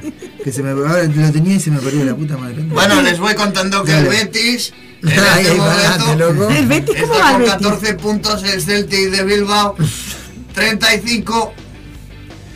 ¿Cómo Acá tenemos. Ahí va, bien, ahí. Volvió. Eh, eh, eh. ¿Eh? Se había ido, pero volvió. Se va pero vino, se va, va pero viene. Para, Para. para, pa, pa, pa, para, ¿Cuántos platos hay? para, para, No, porque esto es el campeonato de la OFI, pero está, se me entregaron ahí la Copa Uruguay. No, no terminaste la tabla recién de Copa Uruguay. ¿Qué era lo que estabas dando? No, la B, la, la, Era la B. Ah, era la B. La C, la C, La la C. C, la C, lo que estaba dando recién era la C, pará, pará, entonces está acá. Porque si no. Ya estamos, ya hombre. venimos, ya estamos ahí. Por pasan, hombre, por pasan hombre. cosas en el tiene vivo. mucho documento. Claro. O sepan Carta documento. Exactamente. Yo le puedo decir a la gente mientras tanto que están Sí. jugando Cerro Largo y eh, Defensor Sporting. Eh, en Ah, este momento está. Defensor Sporting gana 1 a 0 en el- lo que es el, el final del transcurso. Terminó el partido, perdón. ¿Terminó? Terminó el Ya partido, terminó. 1 a 0 Defensor. Bien, vamos a pas- repasar los resultados que se dieron hasta ahora de la fase preliminar de la Copa Uruguay.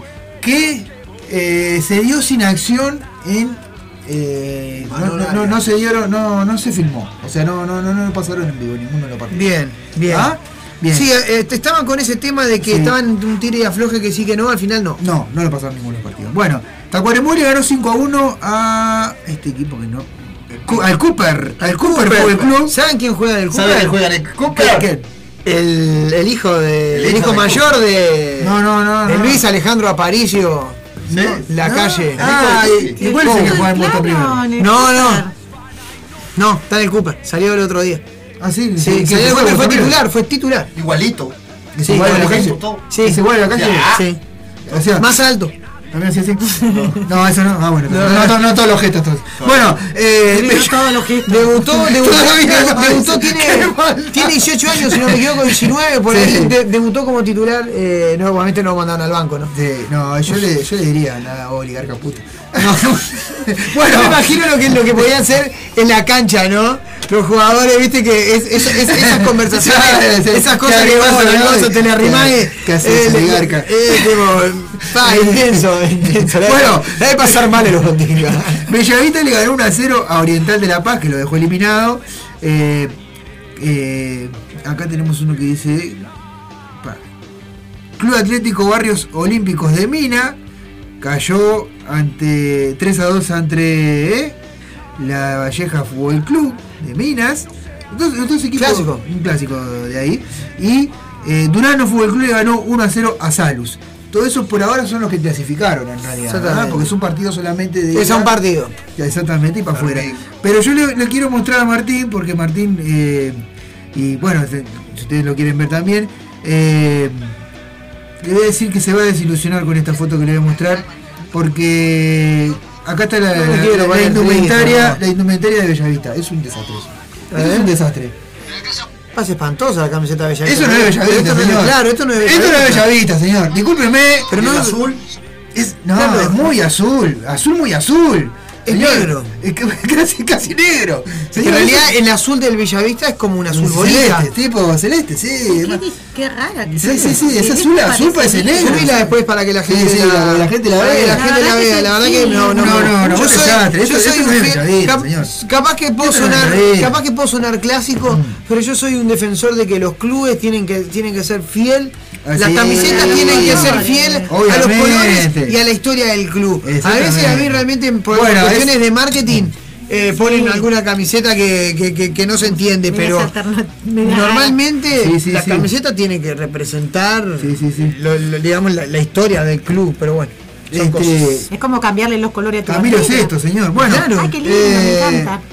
Bien, vamos a comentar. bueno, te- inspirado. tenía, tenía un par de comentarios acá. eh, aprovecho para mandar un saludo a Porque- porque- Esa Nervios que nos manda nos, nos saludó por Instagram. Aguante, Gustavo, un abrazo grande. hubo un par de, situaciones que se dieron. Estábamos hablando del, del lío que se armó entre Cerro y este y la Y gente la luz. y la luz. Bueno, acá el presidente de este de Cerro dijo que todo esto es fabricado, eh, a mí no me van a dar este, las, la- las cosas cambiadas, yo algo de esto conozco, no, eh, nos echastraron a to- en todos los partidos, esto arrancó antes en el calentamiento, el jugador empezó a provocar a los hinchas y se tomó los genitales, todo esto ya está en manos de los abogados, dijo el presidente de Cerro, que no sabemos si lo dijo para salvarse, en realidad para Sí, que sí, no lo sancionaran, porque en realidad la- igual la sancionaron. o- o la- y la sanción va a venir igual. A la hinchada de Cerro la sancionaron, ¿verdad? Sí, claro. La Y Eh, claro. el presidente de No importa Lanús- por qué responde, lo que importa es que en realidad hubo, hubo disturbios, más Claro. allá si tienen razón o no, es otro tema. Claro, Ignacio Zuco, el presidente de la Luz, dijo que fue una medida acertada de la del árbitro de suspender el partido. Ahora se verá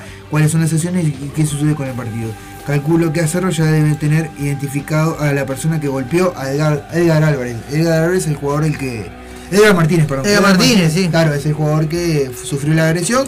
Que es. eh, eh, la cuestión pasó de que, bueno, apare- aparentemente uno dice una cosa, otro dice otra, pero no sabemos nada en realidad qué fue a ciencia cierta qué fue lo que pasó en ese partido. Acá hay, una, que- acá hay una nota, si puedo ampliar un Sí, poquito, ahí sí. acá hay una nota que dice, eh, bueno, sin embargo lo más destacado, eh, le mando un abrazo a Andrés Pegonet que nos mandó esta información. Sí. Lo más destacado sucedió una vez eh, finalizado el encuentro cuando se registraron incidentes entre futbolistas de ambos equipos. Sí, se en los videos que circulan en redes sociales se puede ver golpes entre los jugadores, incluso voló una silla de plástico.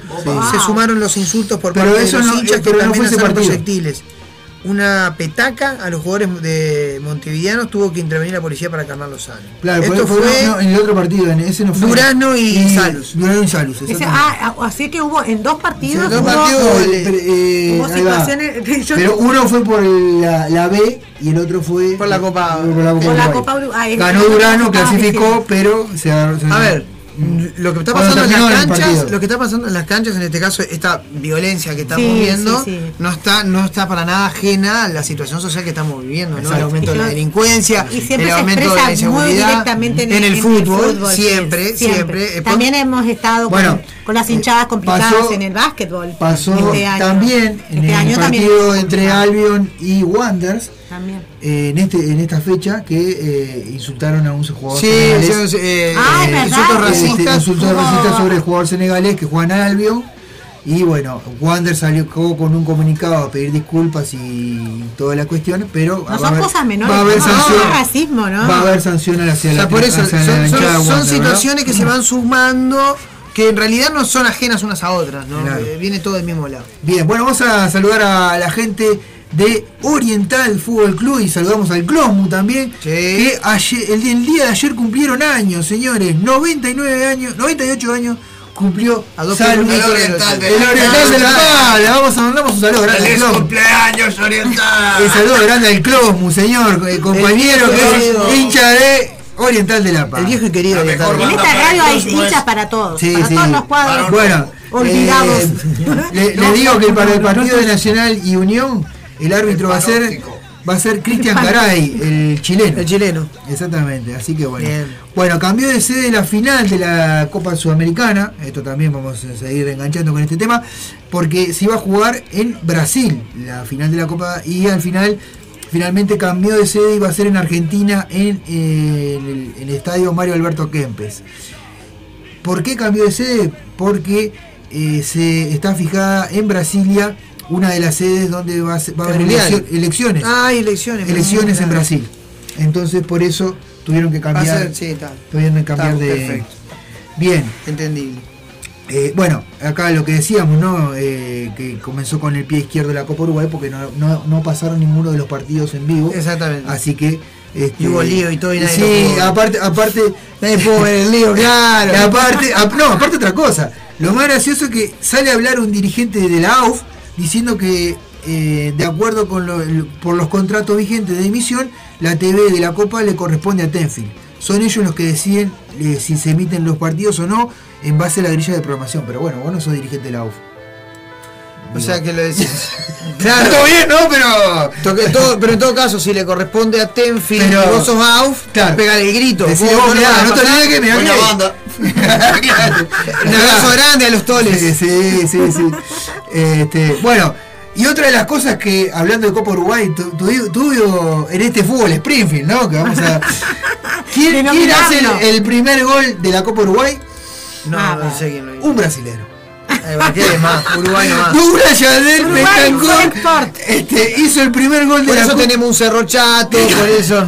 O sea, El claro. brasilero Douglas Yardel Bittencourt eh, quedó en la historia por anotar el primer gol de la Copa Uruguay. Vamos a mostrar la foto. Vamos, les voy a mostrar la foto de este brasilero que hizo el primer gol. Después la vamos a Festejó hacer. con Mira, mira, mira, mira. y Mira que más es brasilero no se consigue. No, Douglas todavía. Douglas, mira, Douglas. mira lo que es eso, mira lo que es eso. Douglas. Aparte más gordo que yo, boludo. No jodas. Bueno, El, el Douglas, Bueno, el acaba de, dar el puntapié inicial. Claro, el hombre fue el hombre. Abrió el, el, el- Douglas. Exactamente. Bueno, vamos a, a- a hablar un poquito de pases. Eh, Sebastián Sosa. eh, 10. 10. ¿Quedan 10 minutos? Quedan 10. Bueno, Sebastián Sosa eh, se fue de este eh, de Racing. De Racing. a defensor. No, perdón. ¿No está De, independiente? de Vélez Arfield, que él estaba a préstamo acá, al Everton de, de Chile. Eh, Agustino Campo se fue de Racing y pasó a Defensor Sporting. Brian Córdoba eh, se fue de Cerro Largo y pasó a Boston River. Matías Rigoletto eh, de San Luis de Quillote a Rentistas. No sé quién es San Luis de Quillote, pero mucho gusto. Eh, Juan Cruz. un quillote.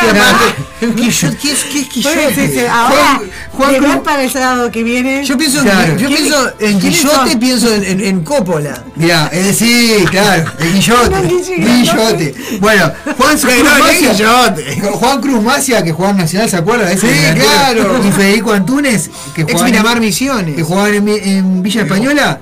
Sí, sí, murió. murió. Murió, murió. Bueno, pa- pasaron al. Mirá, escuchá esto. Al Cine Bajul, jue, jue de Guatemala. Un cuadrazo. Yo- se llama No quiero leer. Cine Bajul, jue, ¿La jue. calle Hall? ¿Entendés? Cine Bajul, jue, jue de Guatemala. Un cuadrazo. Suerte en pila. ¿Quién no se fue? dirigen. Juan Cruz Macia y Antunes. Ni Antunes se fueron para ese cuadro Sí, rarísimo. sí. Lo que pasa es que, bueno, deben de pagar bien. Sí, sí, no, evidentemente. evidentemente. Bueno, José Baja, ¿se acuerdan que en Nacional está en jugando en River? Pasó eh, a Independiente de Santa Fe de Colombia. Muy bien. Estudiante de La Plata eh, llegó a un acuerdo con Ce- Cerro Largo para la desvinculación de Manuel Beltrán. Eh, también eh, el Cebrita informa que Nicolás Chap- Chapacase eh, ¿Está entrenando? Está entrenando en Mi- eh, pasó a Miramar Misiones ahora, ¿verdad? Dejó de estaba en este, Yo espero que no se tome en serio esto de las misiones, porque Sí, sí. yo se me pensar que Hitman va a salir con un arma. Después, Jonathan Rodríguez pasó de el Al Nacer, que fue a hacer plata ya, porque Al Nacer. fue, fue a hacer plata. de vuelta. Fue a Fue a la vuelta porque la va a levantar fue la- pala y fue a la- fue a la América de. México, fue a la América de México. Y Paolo Montero plata, eh. es el nuevo entrenador del equipo primavera de, De la Juventus. Va a estar ahí, 19. sí, sub 19, ahí está, va a estar como. DT, Bueno. Paolo. Eh, bueno, después tenemos, eh, esto no lo vamos a decir, es un informe y lo podemos decir igual la semana que viene, eh, Bueno. de cuánto valen lo- los jugadores más caros, de- o sea, el- la oncena ideal de los jugadores más caros del mundo. Ah, ¿te vas a decir. traer un informecito? Eh, sí. Me encanta, la a columna? ver. Me encanta. Para la Bueno, el ranking, eh, se compartió el ranking de la FIFA, Uruguay está, Estamos 13. ¿no? está en el lugar 13, exactamente, estamos Uruguay está en el lugar 13, Ah, Ahora, es rarísimo porque estamos abajo de México y le Sí. cajamos tres goles a Tres de México. México, goles a México. Lo que pasa es que bueno, que está. El Rocco le está en otra igual, ¿eh? Rocco está- está- Está así, estamos en lugar 13 y mirá, ahí tenés. Brasil va primero, Argentina está tercero. Y Bélgica está segundo, hace mil años que no le gana a nadie Bélgica, pero está segundo. Está segundo, Son segundo, cosas claro. rarísimas, todas cosas rarísimas. Seguimos. El ranking FIFA nunca lo vi. a No, yo tampoco aprender no- los pasos para, Eh, para bailar te felicito. Bueno, Las manos. bueno, y vamos a hablar, vamos a hablar este, un poquito de, de nuestra amiga y boxeadora Chris Namus, que creemos que es boxeadora, a esta altura ya no sabemos. Pobre. Green Amu, ¿no? Le duró un minuto 56, un... Duró, duró un poquito más que el anterior. Claro, un knockout técnico, sí, duró un poquito más porque El anterior creo que fue menos un minuto. Claro, Una sí, inglesa que la sí, la tiró una inglesa. Este, un minuto 56. Entre lágrimas le dijo a su marido que cree que el boxeo ya no es lo suyo. Bueno, yo ya hace rato que te lo dije, Chris. No me, no me escuchás lo que pasa. Yo te lo dije hace rato que boxeo No, no, es sí, lo no te Es una mujer que tiene. No, no. Vamos a hablar la- la- un, un poquito de la realidad. Es una buceadora que tiene brazos largos y, Sí, y eso es bueno. eso es muy Para- bueno. para pero no tiene pegada.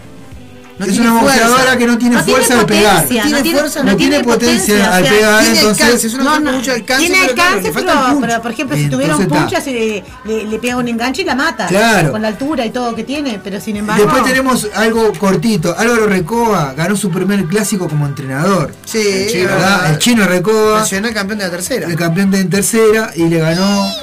Eh, A Peñarol 2 a 2 a 0. 2 a Y 0. terminaron 8 contra Te- 9. terminó, sí, echaron a tres piñata también. Sí, Todo, también. raro, echaron a, a tres jugadores de Nacional y dos de Peñarol. Se ha convertido. Esto se armó. Bueno, eh, hay Por una, noticia, peligrosa para. Nacional. Iván Alonso lo echaron del Pachuca. Ah, claro. Así Ay, que no. por, por la duda, atento Nacional, Ay, echaron a Iván Alonso como director deportivo. Aparentemente hubo, tuvo problemas con la directiva. Qué raro, Qué nunca, raro, nunca ¿eh? le pasó eso. Nunca él. pasó eso, Nunca Ale. le pasó delante. Ay, nunca pasó, en Uruguay eh, pero bueno, este Uruguay le ganó 5 a 0 a Bolivia en fútbol femenino. Eh, ¿verdad? Ma- mañana, nosotros, el domingo nomás. juega nuevamente a las 3 de la tarde, mañana. A las 3 de la tarde juega otra vez contra Bolivia.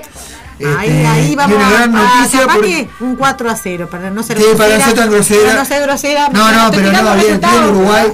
Bien Uruguay. Está- mágica. Claro, porque bien Uruguay pues se está preparando para la Copa América, así Sí, que sí, bien, sí, sí. bien las gurisas. Bien ahí que están metiendo abundantes internacionales. Bien.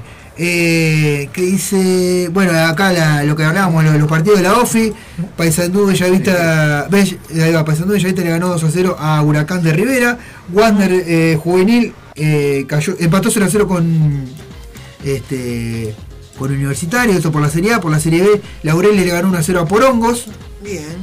Gran equipo, ¿se acuerda que Sí, ahí, claro. ¿de dónde salió? Que- ahí salió algún, jugador importante, no me acuerdo. Porongos. Eh, Huracán eh, le ganó 5 a 1 a Está Barracas. eso, dice que son Sí, bravos, sí, está Acá dice Acá Ahí va, bien, bueno. Río Negro. Gracias, sí, ahí unos saludos Andrés. Río. Negro. No, pero no, no fue para El baile no es que fue para fue Independiente, no bueno. A no. ver, acá nos mandó este Copa AUF y nos mandó un enlace. Ah, ya lo no. leí, eso ya lo Ya leí. leímos, ya Ah, leímos. es que- que tú Río leíste. Negro le ganó 3 a 0 a Juventud. Wanders le ganó 3 a 2 a Santa Emilia de, Co- de Cardona. ¿Eh? Mirá, en Cardona. La serie de Boquita. ¿Se acuerdan de Boquita, señor? Boquita le, le ganó 2 a 1 a Quilmes. Y Central le ganó 3 a 1 a. Quilmes, le mando un abrazo grande a mi, a mi amigo y ex compañero le Matías ganó, Álvarez. empató 1 a 1 con La Valleja y La Valleja de Rocha, esta era la, la Valleja de Mina, La Valleja de Rocha empató 0 a 0 con Juanico y en la Serie F eh, Progreso le ganó, empató 1 a 1 con Palermo y Barrio Olímpico empataron 2 a 2 con Ituzaingó. Eh, No, no, no, pero. Bien. Después en el metro, eh, Verde y Rojo 53, Capitol 57, Cordón 74, Tabaré 69, La Rañaga 80, Lagomar 83, Estocolmo 76, Unión Atlética 86 y eso fue por ahora, esto fue todo por Me ahora. dijo mi padre hoy, qué difícil que Estamos está de mirar minutos. el metro. Sí, no. Está difícil. bravo. Pa, vio, estuvo Bueno, Tabaré, el partido de Tabaré, Anda. dice, No, no, dice que tuvo, tuvo, tuvo. fuerte. Escuchá, Ah, después tenemos, que tenemos Liverpool, lindo. Liverpool, que se acuerdan que habíamos dicho que había ganado la otra vez, había salido campeón en su 14, la, ju- las gurisas, Sí. había sido por penales 5 a 4, porque no, no, no, habíamos, no nos había quedado esa información. Bien. El Girona es de primera, gracias a Cristian Estuani, que Ahí metió tiene uno de los Stuani. tres goles. Uno se, Peñarol, tatuó, uno se lo tatuó Stuani. bueno, Lo vi. ¿cómo hizo para tatuarse la No, oreja? se puso, no, no, se puso el escudo del Girona y arriba del escudo, así como en, el- como en curvo, digamos, Stuani el número 7 abajo. ¿Y las orejas cómo hizo para tatuarla? Se la recortó. La recortó. Por eso seguro, por eso seguramente. Bueno, escuchame, eh, eh, eh, Lo que pasa que- Nosotros somos Estuani, que- Estuani, que Nosotros somos orejones, lo podemos decir. a- a No, todo Estuani lo que pasa es que tienen una técnica, por eso nosotros somos orejones, nosotros tenemos el pelo largo y. Pueden hablar. Claro, claro. Ah, tienen la Tenemos- condición. Tenemos la condición. Escuchá, el Cristian Estuani que fue contratado por Peñarol y rechazó la oferta de venir a Peñarol, obviamente, ¿no? El tipo es capitán, figura, dueño del No, cuadro, que va a venir a Peñarol, ¿no? me reí.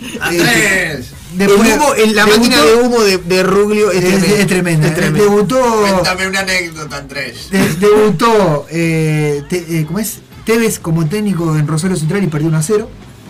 Ya arrancó mal. Arrancó Eh, bueno, eh, eh, hay todo una, una- unos comentarios de, de, eh, Gary Cachemaje, pero no lo voy a leer todo. le- bueno, lamento decirte que no va a venir a. Ya dijo que no va a venir a Miami. Ah, Y ¿no después- esperanza a partir de que viniera? Yo tengo esperanza de cambiar la sala. Bueno, y por ahí dejamos la noticia algo, quiero que deportiva. pase algo. Este, porque está, porque tenemos que hacer el sorteo. Vamos y- a hacer el sorteo. ¡Vamos! Voy a poner una cortina especial para el sorteo. El sorteo se va a la remera de la Aguarde. mesa. Claro que sí. Pues hombre.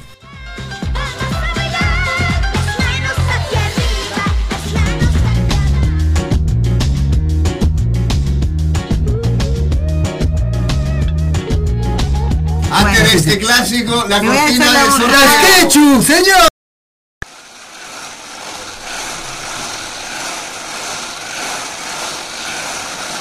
De que se ha muerto este muerto de una bala en el pulmón. Lo mató la policía en una manifestación. La democracia funciona. De que se ha muerto este otro de los golpes que le dieron. Le dieron cientos de golpes y uno de ellos lo mató. La democracia funciona y este de que se murió fue porque le dio un infarto. Se pasaron con la bolsa porque no cantaba. Hoy les ha tocado a ellos, pero en el siguiente sorteo les puede tocar a ustedes. No pierdan la esperanza. La democracia funciona. Qué bonito nuestro amor en el 68. Tú tenías cuatro Estamos en vivo, señor. Ahora en vivo, Cecilia va a sacar el número. Yo le voy a mostrar acá la, la Espera, remera. Para la gente de espera, espera, espera que lo filmo para WhatsApp. Cuando Tengo tenías- zapatos de. Yo de- tenía una novia que se llamaba ¿La viste? Estoy ¿La viste? por La- Paola, por Paola, hoy estoy Sí. con la remera hoy. Ahí está. Ahí estamos. Espera que filmo para el otro lado que nadie quiere ver mi cara. Vamos a sortearlo. Filmate Eso todo, todo. filmá todo para acá. Tápate los ojos, Cecil. Ahí va. No quiero ver. Bueno, bolillo. Estoy revolviendo. Revuelve el bolillero. ¿Quién lo lee? Yo Ahí tengo que- está el bolillero. Saco. Saca. ¿Están listos? Dale. Listo. ¿Listos? Bueno. Listo. Acá viene. Acá viene el confirmo, millón de confirmo. dólares. Martín, ¿quién es el ganador o la ganadora? Es el Ale Núñez.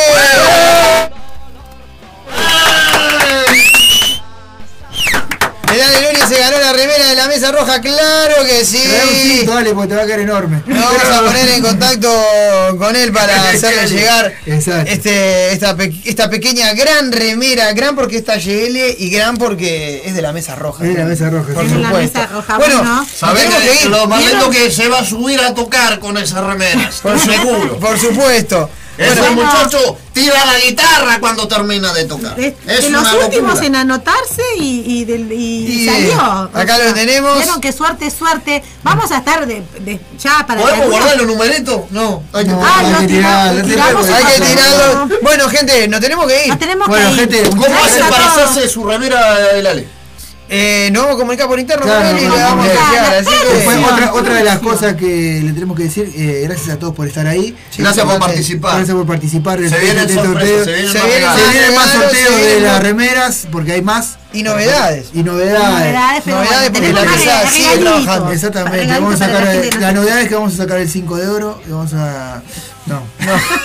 Yo jugué una tómbola hoy. sí, tenemos- Yo jugué una tómbola de remeras. 60 pesos. Yo Yo jugué una 50 tómbola. Tenemos más remeras, así que. No. Nada, comuníquense. Bueno, nos vamos, gente. Ah, no, eso sí, si quieren su propia remera, se comunican cualquiera de nosotros de la mesa roja y nos dicen. Y nos dicen talle.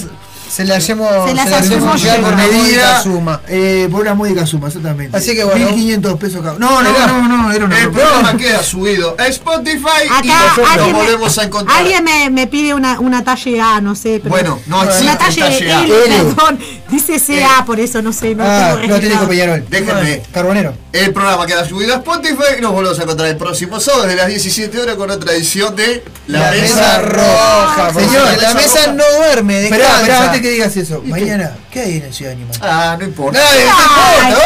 Vendete, vendete, vendete. ya fue. Poné algo de. de, de ¿Nos No escuchamos? Pará, poné al- algo de los vástagos, papá. No, no, no. Nada, hoy No, no, está. Hoy, hoy estamos Ah. anti nosotros, hoy estamos anti nosotros. Los vástagos vástagos no son No, españoles. no, hoy no. Ole, basta vos. No, no, no, no, no, Nos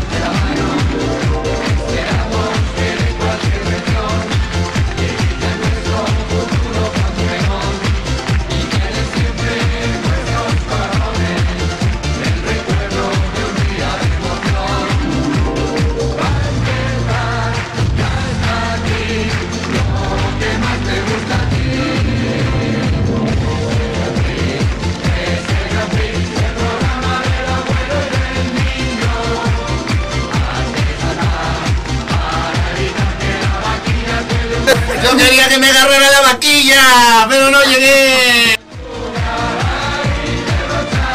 Esta canción se la quiero dedicar a toda la audiencia porque siempre, siempre recuerden que hay algo mejor. De locos.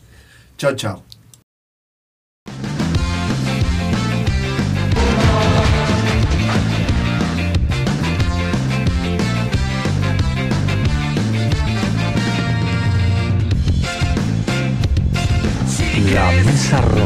Que no es posible algo mejor. Ves el futuro sin color, que el mundo es un caos y estás desilusionado. Te sientes solo y cabreado, no tienes con quién desahogar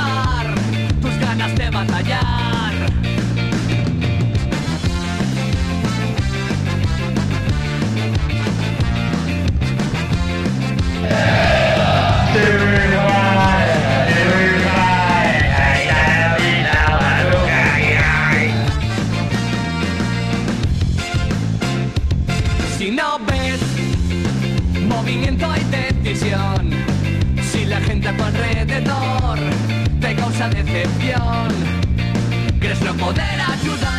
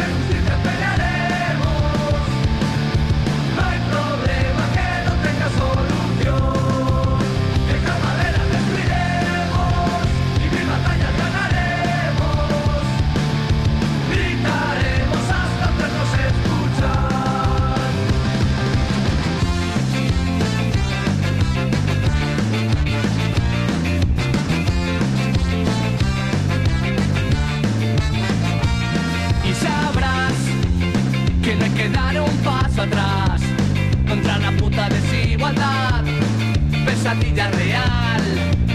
Y esto no puede esperar. Recuerda siempre esta canción para acabar con la sin razón y así sentirte mejor. Tu solidaridad no dejes de brillar,